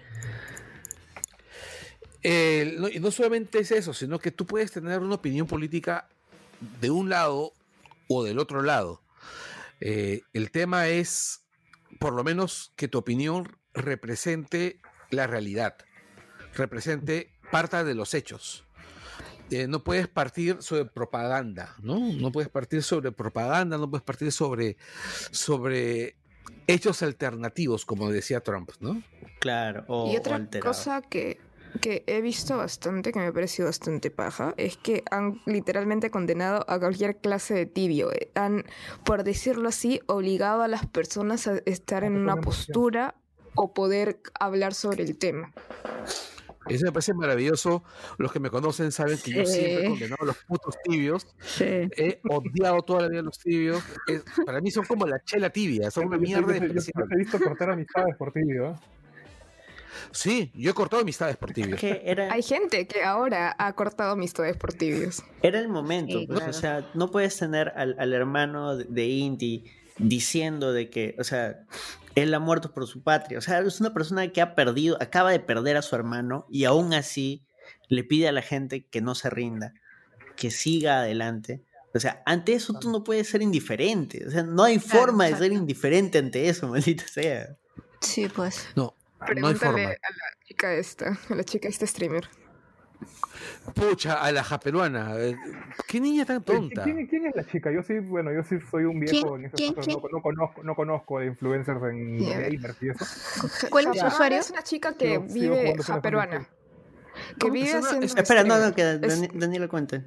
No, no la conozco Sí. mucho, la, la está aquí por ahí. Es una chica que eh, su chamba es ser influencer, hace streamer, es cute, es linda, ya. Ella estaba haciendo un stream cuando todo esto estaba pasando y le comienzan a preguntar, oye, ¿por qué no, no habla sobre el tema? No ha sido la marcha y que no sé qué. Entonces ella hace un comentario bastante desubicado diciendo de que no, de que ella estaba haciendo stream en ese momento y después su flaco que estaba al costado comenzó a hablar y él sí la regó. Diciendo de que no, sí, que todos somos unos conchudos, que hay mucha gente que muere a diario, que cuesten, ¿cómo se llama? Y que no prestamos atención y por estos dos y que no sé qué. Doble moral, doble moral. yo lo hubiera La cosa- terminado ahí en vivo. La No, cosa la chica, es... la, chica- la chica empezó a decir lo mismo, ¿ah? Sí, Ah, le siguió la corriente. La, la chica empezó a seguir del juego al flaco. Claro, y días o sea, después sale un video del chico mostrando su cara. No, primero sale la chica sola. Sí, leyendo no. un papelito. leyendo un papelito y pidiendo disculpas así a los japoneses, así diciendo. este, eh, mirando haciendo al el- suelo el- y llorando. Sí, no, no, no, no. O sea, leyendo su papelito, este, inclinándose. O sea, como hacen los Claro. japoneses cuando se disculpan. pedía disculpas, Sí, reverencia. Una venia, reverencia, reverencia. Claro. Sí, re- su reverencia, así es, diciendo, explicando, yo no he vivido en el Perú todo el tiempo, yo no sé que a la gente le importa tanto, este, o sea, cagándola más. Así que disculpen a los que se ofendieron y se armó otra vez y Sí, tuvieron y que sacar donde- otro video. Claro, y es ahí donde sale con el chico este, que es hijo de militares y que, según gente que más o menos lo conoce de la escena, dicen que el tipo es así, medio facho, ¿no? Niño Eh, caca, sí. Sí, niño caca. Y bueno, este, hicieron una serie de disculpas que la verdad no se las creía nadie, ¿no? Los están, los están funando bien feo, ¿no? Y ya perdieron Han perdido unos auspicios, ya han perdido Sí. auspiciadores. Logitech ha marcado distancia de. Wow, sí, De eso también es ellos. un tema, ¿no? El tema de cómo la gente tomó posición también ha hecho que ahora sí funen a gente y en serio. Mira el caso de Willax. Claro. Sí, Claro, o sea- fuerte. lo de- Sí, sí, sí. Claro, ahora sí podemos hablar de lo que pasó con Willax. Sí. Sí. El Osito Lima. Yo nunca pensé que la gente iba a putear al Osito Lima en la calle. Pero sacó su- Gracias Dios, gracias Sacó su Dios. descarga, el osito Lima, y me pareció Claro, que ma- ma- estaba, ma- o sea, mejor que el de la chica, de todas maneras. No, lo que pasa es que el Osito, pero, pucha, Osito Lima. Sí, el Osito Lima sale el domingo a decir, ay, disculpen por no haber participado. bla". Ya, que hasta ahí más o menos decente sus disculpas, igual bastante tibio. Pero ahorita que salió el tema de. Ahorita la gente lo está fundando por el tema de, del rapi venezolano, que un pituco de mierda lo trató como basura.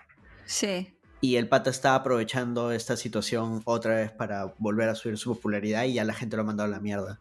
Ay, de qué no, no te vas Mira, a aprovechar no. de este huevón, le han dicho.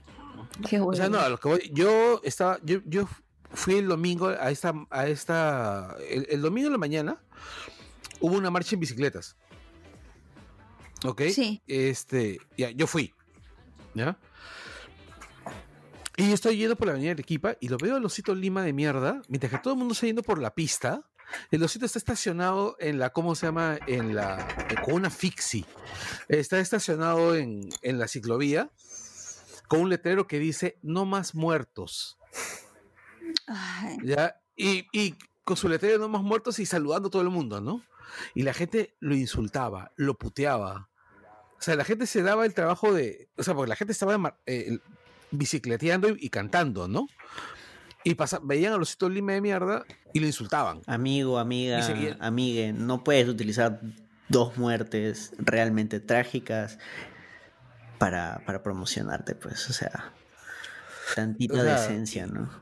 Y me parece muy chévere que justamente la gente también esté despertando a ese tipo de, de cosas, ¿no? Ese tipo. Pero Ese tipo- yendo en orden, antes de entrar a lo de Willex, ¿qué pasó? No hemos hablado que sobre la renuncia de Merino. Ah, ya. Claro, o sea- no, pero es- estamos más de cronológicamente bien porque lo del Osito Lima ocurrió el domingo en la mañana. Sí, pero no, pero Y- lo gracioso fue. de Merino es al mediodía. Claro, es más, estábamos en la marcha cuando Merino renunció y la gente estaba. sí. La gente lo celebró en el Parque Kennedy. En todos Hay lados, en todas las gente en mi ca- por mi barrio que incluso Claro. ha puesto, ha sacado, ha sacado sus banderas y todo. Pero ese, ese discurso más extraño porque la mitad, todo el discurso te hacía pensar que no iba a renunciar. Porque él decía, yo tengo una responsabilidad con el país y pensaba, no este podemos dejar a la no renuncia". deriva, bla, bla, bla, bla, bla, bla. Y el último párrafo es, y por eso renuncio. Y, ¿What? Ah, Sí, dicen que cambió su último párrafo. Probablemente. bueno, no le queda de otra tampoco. Porque ¿no? además es grabado. No tenía nadie. ¿Era grabado? Sí, Sí, dicen que es había, había grabado. un Sí. delay que, era, que, que hacía suponer que era grabado. Mm, bueno, la cosa es que está completamente solo. Todos sus ministros renunciaron. Su partido y le dijo, huevón, renuncia. No tiene el apoyo de absolutamente nadie. Supongo que solo su No, la- familia. Así la- que las imágenes. no le quedaba de otra más que renunciar. Lo de, la, lo de la madrugada, ¿no? De Valdés pidiendo que renuncie, diciendo, Sí, pues. quiero ubicarlo, estoy tratando de llamarlo y no lo encuentro. Vamos a pedir la renuncia y convocar a portavoces. Sí, Ay, claro. cuando sí. este, estaban entrevistando al viejo lesbiano mayor, Preguntándole sobre Merino. Antero, antero. Bueno, pues. Eh, Viejo, viejo lesbiano mayor. Y este, ¿cómo se llama? Que ha intentado hablarle, que no sé qué. No, no, no. ¿Quiere decirle algo? Sí, que me responde el WhatsApp. Yo quiero un polo de esa huevada. O sea, ahorita es gracioso, pero recuerdo que en ese momento yo estaba, puta madre, ¿cómo indignante, vas a decir? Claro. Sí. Sí, sí. Horrible. Es que en serio era, indi- era indignante, pero ahora sí me río. ¿no? Ahora ya en retrospectiva podemos reírnos del viejo lesbiano. Sí, pero tienes razón, ¿no? En ese momento, la verdad, incluso había olvidado lo indignado que me había sentido en ese momento. Fue terrible escuchar todo lo que estaba pasando de, de las entrevistas que daba este huevón. Dios, cringe. No, y no solamente eso, sino dijo, me voy a reunir con mi gabinete. Pero ¿cuál gabinete si ya renunciaron todos? Sí, sí. Con pues. los que vayan, no importa. Ay, Dios. Sí. O sea, una, ay, una mezcla entre risa, vergüenza ajena, tristeza por el país y qué what the fuck está pasando. Pero alguien me hizo un comentario que me parece súper válido, que es, ¿te has dado cuenta que de qué manera tan triste mueren los políticos en el Perú? ¿Tan triste O sea, o ¿qué tan político- vergonzosa? Ya, triste, vergonzosa, ya, Patética. patética. O sea, hay, ah, digamos, ¿cuántos políticos peruanos han tenido una, una decadencia o una, un, un retiro digno? ¿Cuántos? ¿Paniagua? Se murió. Ya, pero murió por mayor, pues. Claro, o, O sea, sea. sí, o sea, tuvo un retiro digno. Murió, no se suicidó. Ja- Javier, Javier no tuvo un retiro, a Javier lo retiraron. Ya, pero, pero, pero, pero, pero, pero quedó, quedó digno. O sea, lo- Claro. la imagen de Javier fue. Tú no has Sí. dicho que se haya retirado solo, tú dijiste que haya tenido un retiro digno. Sí, sí, sí, tienes razón. Peace.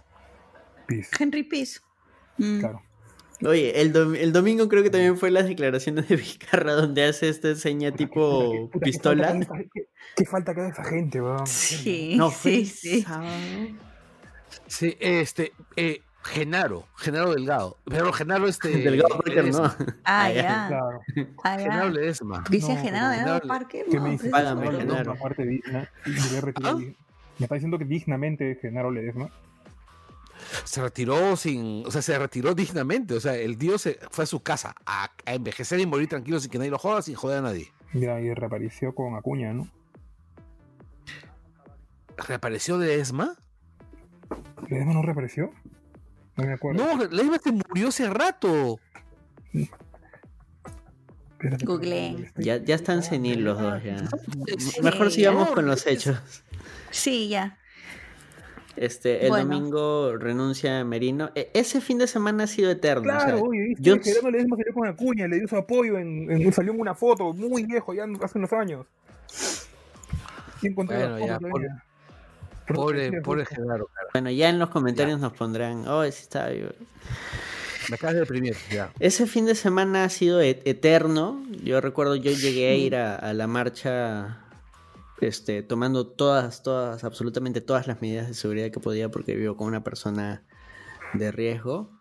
Fui con mi señorita enamorada y, y realmente, o sea, la sucesión de hechos desde que llegué, llegamos a la marcha, nos juntamos con la gente, pasó la noche, nos enteramos de los muertos, los desaparecidos, eh, las declaraciones de Antero y el día domingo renuncia Merino, eh, fue, o sea, en ese instante fue como que, entre comillas, una pequeña victoria, ¿no? Porque el, el grito popular era que renuncie Merino. Se pedía en la marcha, lo pedía la gente en las redes sociales, todo el mundo estaba con la consigna de que renuncie Merino y Merino renuncia el día domingo aproximadamente una de la tarde, una, dos de la tarde. Y es en ese momento donde empieza el rollo de ¿y ahora quién va a asumir el cargo? Claro. Todo un tema más sobre eso. Sí, por novela, bueno. Ah, Dios. por una hora tuvimos una presidente mujer, creo. O estuvimos a punto de tener una presidente mujer. Tuvimos a muy Mirta. Vázquez como cuando juramentó. Ah, claro. eh, eso ya fue Mir- el- Mirta fue, fue presidente. Ah, la banda fue también. ya. El día domingo estuvimos a punto de que de que sea presidenta Rocío Silva, Rocío Silva Santiesteban. Silva Santisteban. Lo cual significaría también que por primera vez un poeta llegaría al- al- al- a la presidencia del Perú. Antes que Vargas Llosa. Fue muy loco porque, o sea, cuando se baraja esa opción, lo único que tenían para atacarle era el tema de que era de izquierda. Claro, y eso nos muestra que hasta, que hasta en los momentos en que podemos creer que las cosas van bien, o por lo menos están empezando a ir bien, siempre sale a la luz lo peor de nuestra sociedad, ¿no? Ah, definitivamente. Y, y lo, Definitivamente. lo peor en realidad incluso no vino ni siquiera de, de la ciudadanía que yo me esperaba que reaccionen así, sino que supuestamente esa lista que se armó con ese equipo de gente que combinaba a gente del Partido Morado, a diversos partidos, supuestamente había sido parte del acuerdo al cual habían llegado. O sea, Claro. era la lista del consenso, aparentemente.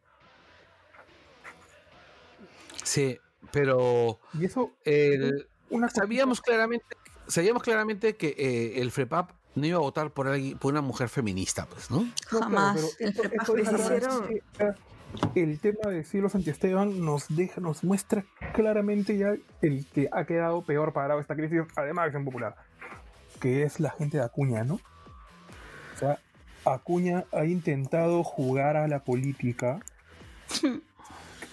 comprometiendo lealtades, traicionando, pero así en horas. Fue la quedado cuña, no fue el de Pepe No. Luna. No, a- no, eh, lo que pasa es que al de Pepe Luna, mira, lo que pasa es esto, todo el mundo sabe quién es Pepe Luna, ¿entiendes? Sí, En cambio, Acuña quería venderse, o sea, Ah. digamos, quería reciclarse, sí.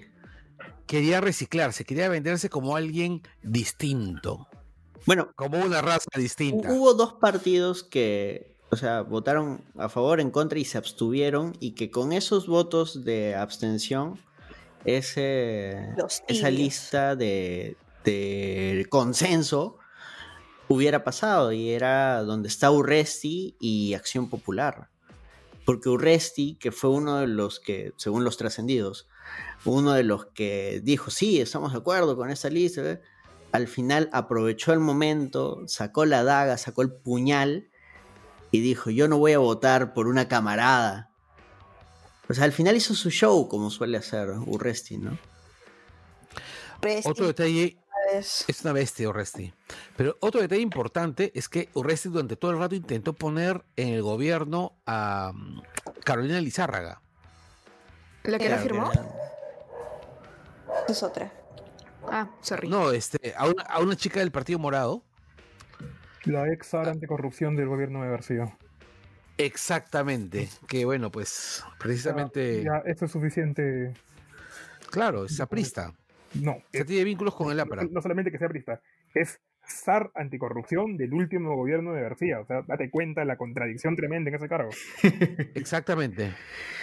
Hu- Hubo mucha, mucha traición en esa votación y fue terrible ver cómo esa pequeña esperanza se iba derrumbando a lo largo del domingo, porque además la, la consigna era que todo se acabara el domingo, o sea, el domingo ya deberíamos, debíamos tener un nuevo presidente y no se dio, alargaron más la situación al día lunes. Claro, el- más la forma, el engaño, los insultos. No, fue. No solamente eso, este, en otra cosa que fue los votos de abstención que prácticamente se tomaron como insulto, que no vimos en la siguiente votación, porque en la siguiente votación no votaban en abstengo, abstengo, abstengo, como se vio en, es- en la primera. Sí, hubo mucha abstención y la gente hizo notar su molestia. En, en la siguiente creo que hubo una, uno o ninguno, o muy pocos, pero sí se redujo drásticamente el tema de las abstenciones. Recuerdo que el ¿Y en la Partido? Morado... di- Dime, En la siguiente tenemos un momento memorable ¿cuál? de cómo Rocío calla a Marta Chávez. De la Desde el manera... domingo la estaba Oh. callando. Lo que hizo que todo eso valga la pena, ¿no? Que, Claro, su voto, su voto. Hasta han hecho, hasta han- Voto. hasta han momentos hecho su, han hecho su, su Remix. El remix. Sí. Pero es que Marta Chávez también representa a, a esta la ultra, ultra, ya ultra derecha, que todo, es- todo este ruqueo. no, pero pues, ya, ya la, ya la más ultraderecha, ¿no? Ya, ya la línea que ni siquiera está con los de la derecha, ¿no? Ella está ya Ya está sola. más eh. Es Claro, una dicen- catacumba, sí, es una cosa ya que... Dicen que es más fujimorista que los mismos fujimoristas. Y bueno, ya no es fujimorista porque ha renunciado al partido de Fuerza Popular. Ella es porque albertista. porque, porque Fuerza Popular ya no es tan fujimorista como ella, ¿no? Sí, pues. ella es albertista, ella le Claro. debe su vida, aparentemente ha hecho un voto de, de fidelidad a, a Alberto Fujimori. No, ella es la monja del conjuro. Es, es, es, pucha, es, es una mujer aterradora. La verdad, la realidad. verdad después, del, después del rol de Marta Chávez en los 90, no me sorprendería que incluso tenga un pacto satánico, una cosa de ese tipo con ese gobierno, porque en serio, A mí tampoco me sorprendería, la verdad. Sí. no, no, no. Y bueno, y Como, Hitler, Rocío... como, como Hitler, como Hitler, ¿no? Cuando, cuando siempre nos vinculan a los nazis y te dicen los nazis tenían vínculos con rituales de vudú y no te suena tan descreíble, tan, tan, Uy, tan ¿verdad, no? increíble. Ya por eso, casi Bueno. lo mismo. Mañana me dicen Fujimori tenía vínculos con vudús y sacerdotes satanistas. Y yo digo, ah, bueno, no me sorprende. Como en, ¿cómo se llama esta, esta gracia? ¿Te acuerdas de esta película Iron Sky donde los nazis se escaparon a la luna? no. O, o en, He- o en Hellboy. Los nazis son Ah, los que ya. trajeron a Hellboy. Claro. Eh, Tul, ¿no? Man, ya están Eh, buscando la inmortalidad de Alberto Fujimori. Aquí trajeron algún supay o algo por el estilo. Es inmortal, tío. Yokais, ¿no? Munra. A todos ese pata, ¿no? Yo creo que sí, al menos. Y si, hubiera quedado, y que- si hubiera quedado en el poder, nos hubiera enterrado a todos probablemente. el paciente terminal con, con mayor esperanza de vida, ¿no? Es un moribundo hace años. Sí, es que yo creo de que. eh, yo en serio creo que, está- que es moribundo. Lo que pasa es que de, la especie a la que pertenece debe tener lapsos de vida muy largos, ¿no? Bueno, regresando sí. al tema al tema político. eh, recuerdo que para el lunes el Partido Morado se achoró y querían sacar una lista only morados. Solam- Sí. Que esa vaina no iba a pasar ni cagando. Esa vaina no iba a pasar ni cagando. No, yo- mira, mira, siendo, siendo honestos, yo creo que ellos sacaron esa lista para forzar una lista de consenso. Claro. Ellos sabían que no se iba a dar, ¿no? Pero fue un... Una manera de decirles, desahuévense, huevones. Yo, si ustedes no se ponen de acuerdo, yo lo que hago es, básicamente, digamos, lo que hicieron es una posición de poder. El Partido Morado durante todo este año no ha tenido poder para nada, porque el idiota de Guzmán no logró hacer bases en ningún resto, en el resto del país. Cierto, Porque el acá idiota, yo, porque el idiota de Guzmán es Guzmán, ¿no? acá yo Exacto. quiero resaltar la labor de Daniel Olivares. Ese es su apellido, ¿cierto? Siempre me confundo con los apellidos. Eh, Es Daniel Olivares, ¿sí? quien, ha quien fue el que acompañó y estuvo pendiente junto con Mirta, creo, también de, del Frente Amplio, Meta Vázquez de los diversos heridos, y Alberto, Alberto de Belaúnde también creo. Sí. de los diversos heridos, los fallecidos que hubo. Y creo que en algún Langoy pasado lo hemos dicho, o sea, y muy probablemente yo lo he dicho, de que el pata me pareció un pituco. Y sin embargo, un pituco medio como que no conocía cómo funcionaba la calle y lo podías ver por sus spots, por su campaña que Sigo tuvo. creyendo, sigo creyendo que es un pituco sin calle, Pero, pero estas cosas te pero- dan, o sea, es un choque con la realidad. Es, esto es lo que está pasando, dude. Esto es, Es lo que está la pasando. realidad y ha reaccionado bien, ¿no? Exacto, o sea, e- es- son, son estas cosas las que te hacen decir, ok, el mundo no era como lo pensaba, algo hay que hacer. Y Mira, yo no me voy a poner a, juzgar cómo habrán sido sus reacciones, ¿ya?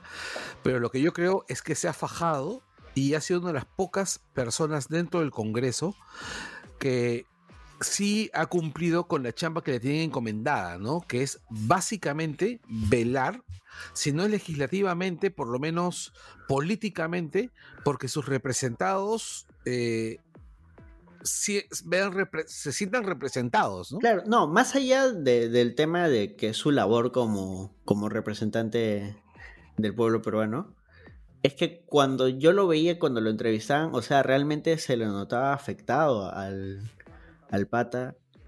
Y es que estas son cosas que no te van a enseñar en ningún lado.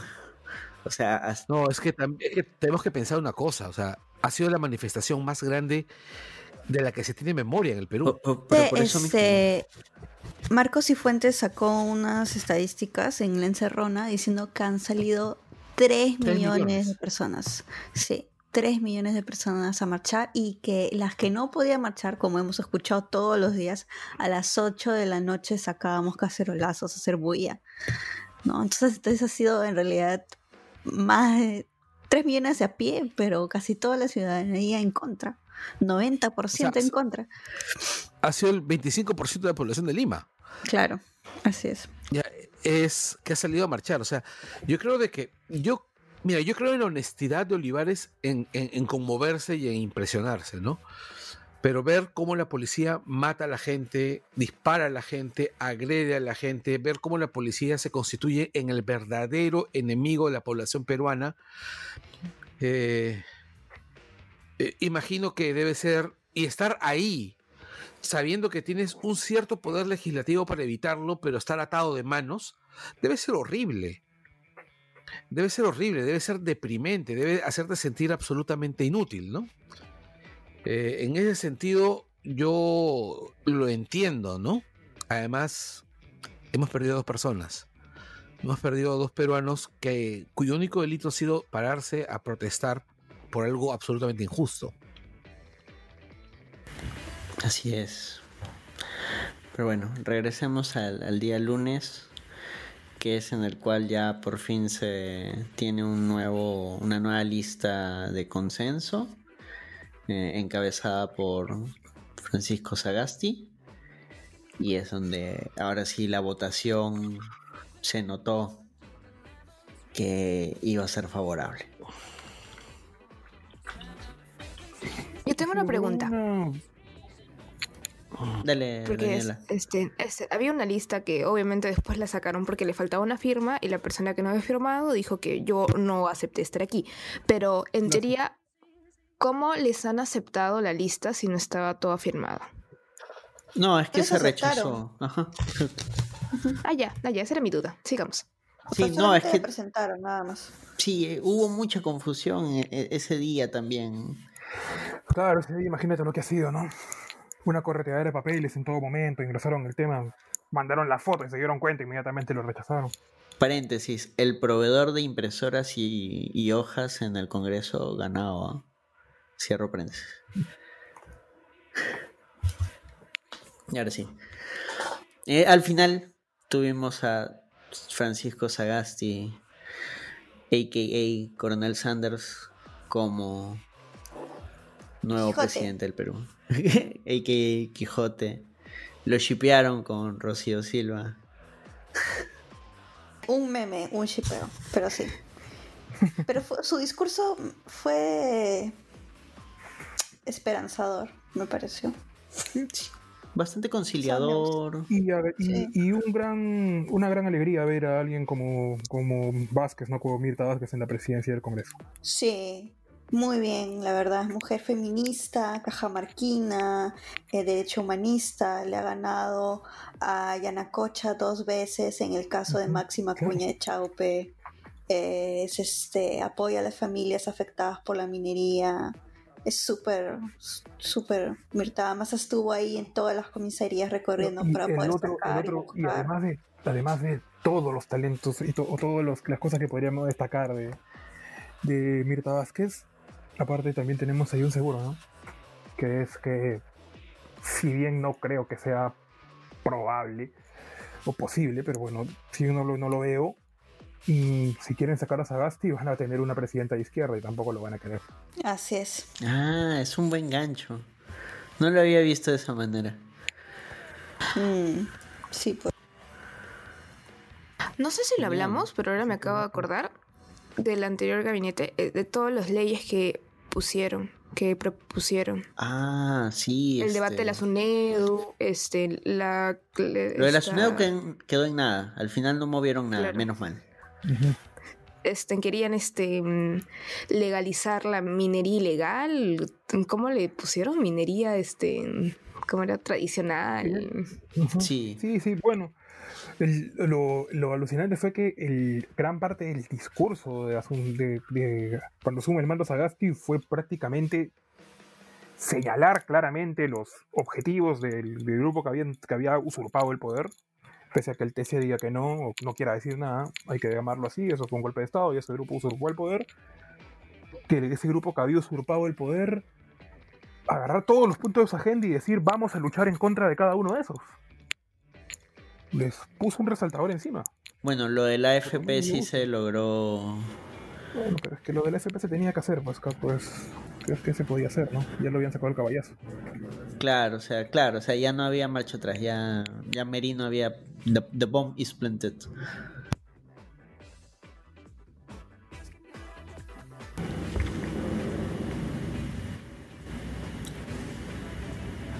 Vamos a... Eh, hablar sobre eh, la juramentación que también invitó a la familia de las Pesten, a la familia de los dos muertos y a, un, a la familia de un joven afectado que le dispararon en la médula espinal y no, no va a poder volver a caminar. Bueno, en, en tema de gestos y en tema de, por lo menos un primer discurso, fue interesante el gobierno, el- la, la toma de gobierno Sagasti, ¿no? El, gabinete que también han nombrado es un gabinete bastante, bastante interesante, bastante capaz, para- al parecer. Sí. O sea, Veamos cómo hay. tenemos gente ahorita, como tú dices, capaz, competente. El tema es no bajar la guardia. Porque, como digo, o sea, mm, a veces no, no vale mucho, no vale tanto que tengan todos los estudios de- del planeta Hay alguna- hay cuando al final se que- quitan la careta, ¿no? Hay algunas cosas que creo que la gente no les ha, no- o les ha decepcionado, ¿no? Por ejemplo, Sagasti ya, ya dio un paso atrás en el, o bueno, no dio un paso adelante simplemente en el tema de la reforma policial que se esperaba tanto, ¿no? Después de estos hechos. Que es un tema, por ejemplo, que no debemos de dejar de, de seguir pidiendo, porque Pero la que es un policía que no es, es un punto que crítico. no es trabajo, que no es trabajo de Sagasti, ¿no? No, claro, pero O sea. No, hubiera aunque sido- sea o sido- no su chamba, siempre un gesto es bien recibido. Bueno, Pero he visto Yo, que el- va que va a haber una marcha justamente por eso y por otros puntos más este en- Ima- Imagino No sé. que por lo del TC que acaban de publicar el- la sentencia poco antes de que empecemos a grabar y por lo poco que se lee es más nefasta de lo que parecía. Así que también eso nos va a las calles. Bueno, creo que podemos ir cerrando ya aquí. Ese fue Una nuestro... cosa, un- quería hacer un alcance rápido, simplemente un último alcance para los chicos que nos están escuchando y que quieran pelearse con sus papás. La fiscalía va a investigar estos hechos.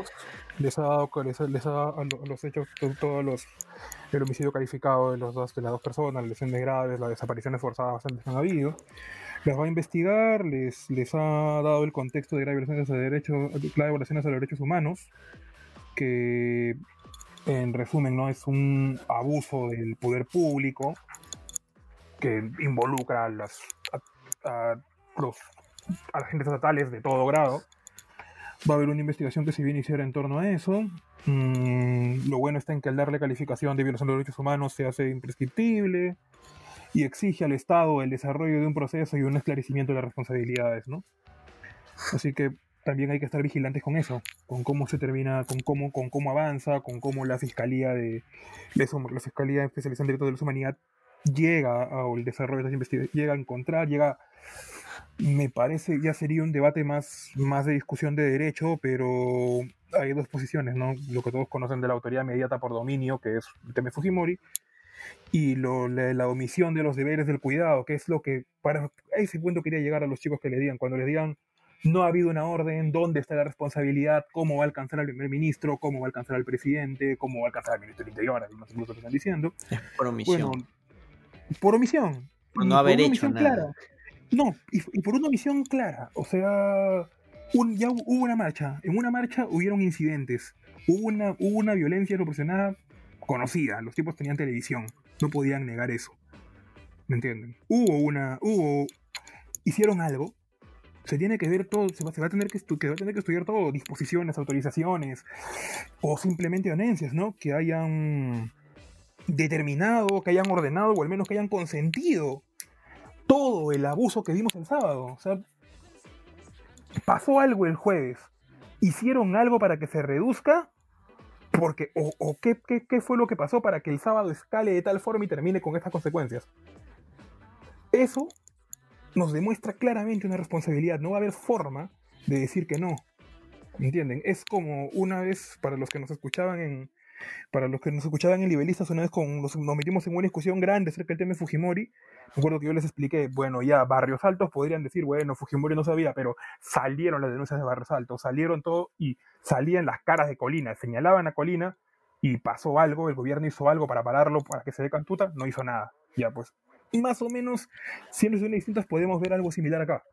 O sea, hubo algo el, hubo algo el jueves, hubo una, una reacción desproporcionada de la policía, hubieron cosas, hubieron denuncias, hubieron situaciones que requerían tomar medidas y se tomaron, no se tomaron.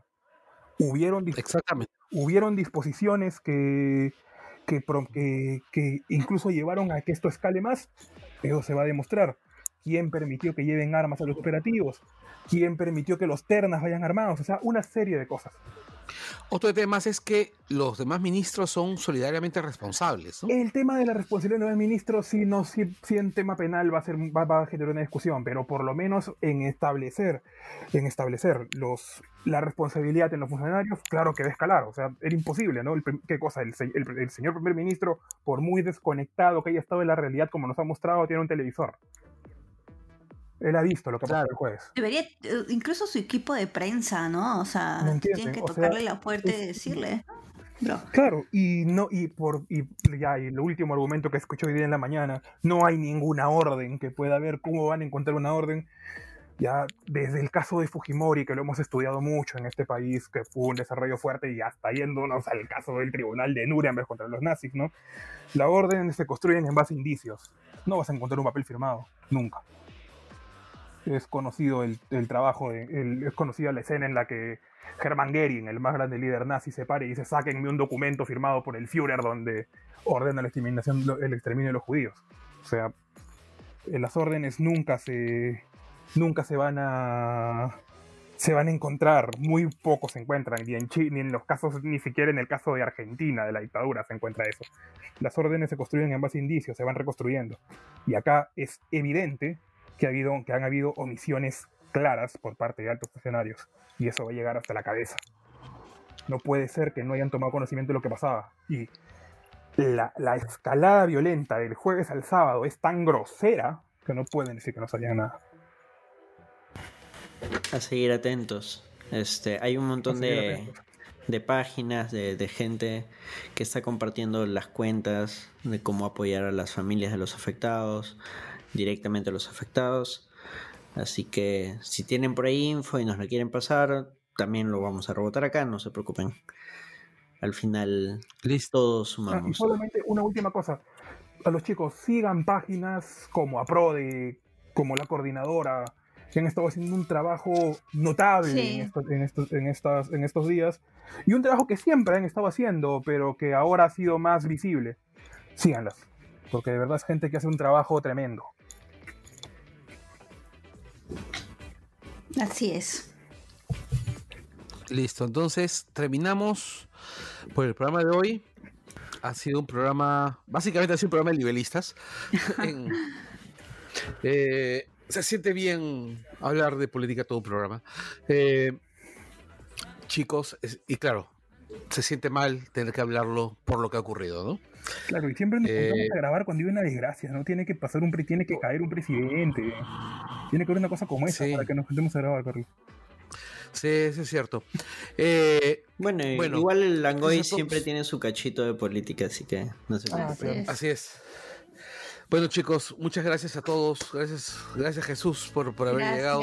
No se olviden de compartir Gracias. eh, este link, este programa. A los que son nuevos, sean bienvenidos. No siempre el programa es tan, tan denso, pero la situación lo Pero las ameritaba. circunstancias lo ameritaban, claro. Sí, pero pueden retroceder, tenemos muchos programas de muchos temas. Y nada, muchas gracias por haber llegado hasta aquí. Muchas gracias a todos los que salieron a marchar, y a los que van a seguir saliendo a marchar. Cuídense mucho, cuídense a, cuídense a sus familias, lávense las manos, aún seguimos en pandemia. Si, si ven a Luisito Lima, saquen la mierda. Quieres hacer el chiste de lávense las manos como el Tribunal Constitucional. lávense las manos como el Tribunal Constitucional. Ahora sí, chao. Nunca perseguí la gloria ni dejar en la memoria de los hombres mi canción. Yo amo los mundos sutiles, ingrávidos y gentiles, como pompas de jabón. Caminante, no hay camino si no estarás en la mar. Me gusta verlos pintarse de sol y grana volar bajo el cielo azul tramblar súbitamente quebrarse. Nunca perseguí la gloria ni dejar en la memoria. Caminante son tus huellas, el camino y nada más. Caminante no hay camino, se hace camino al andar. Nunca perseguí la gloria.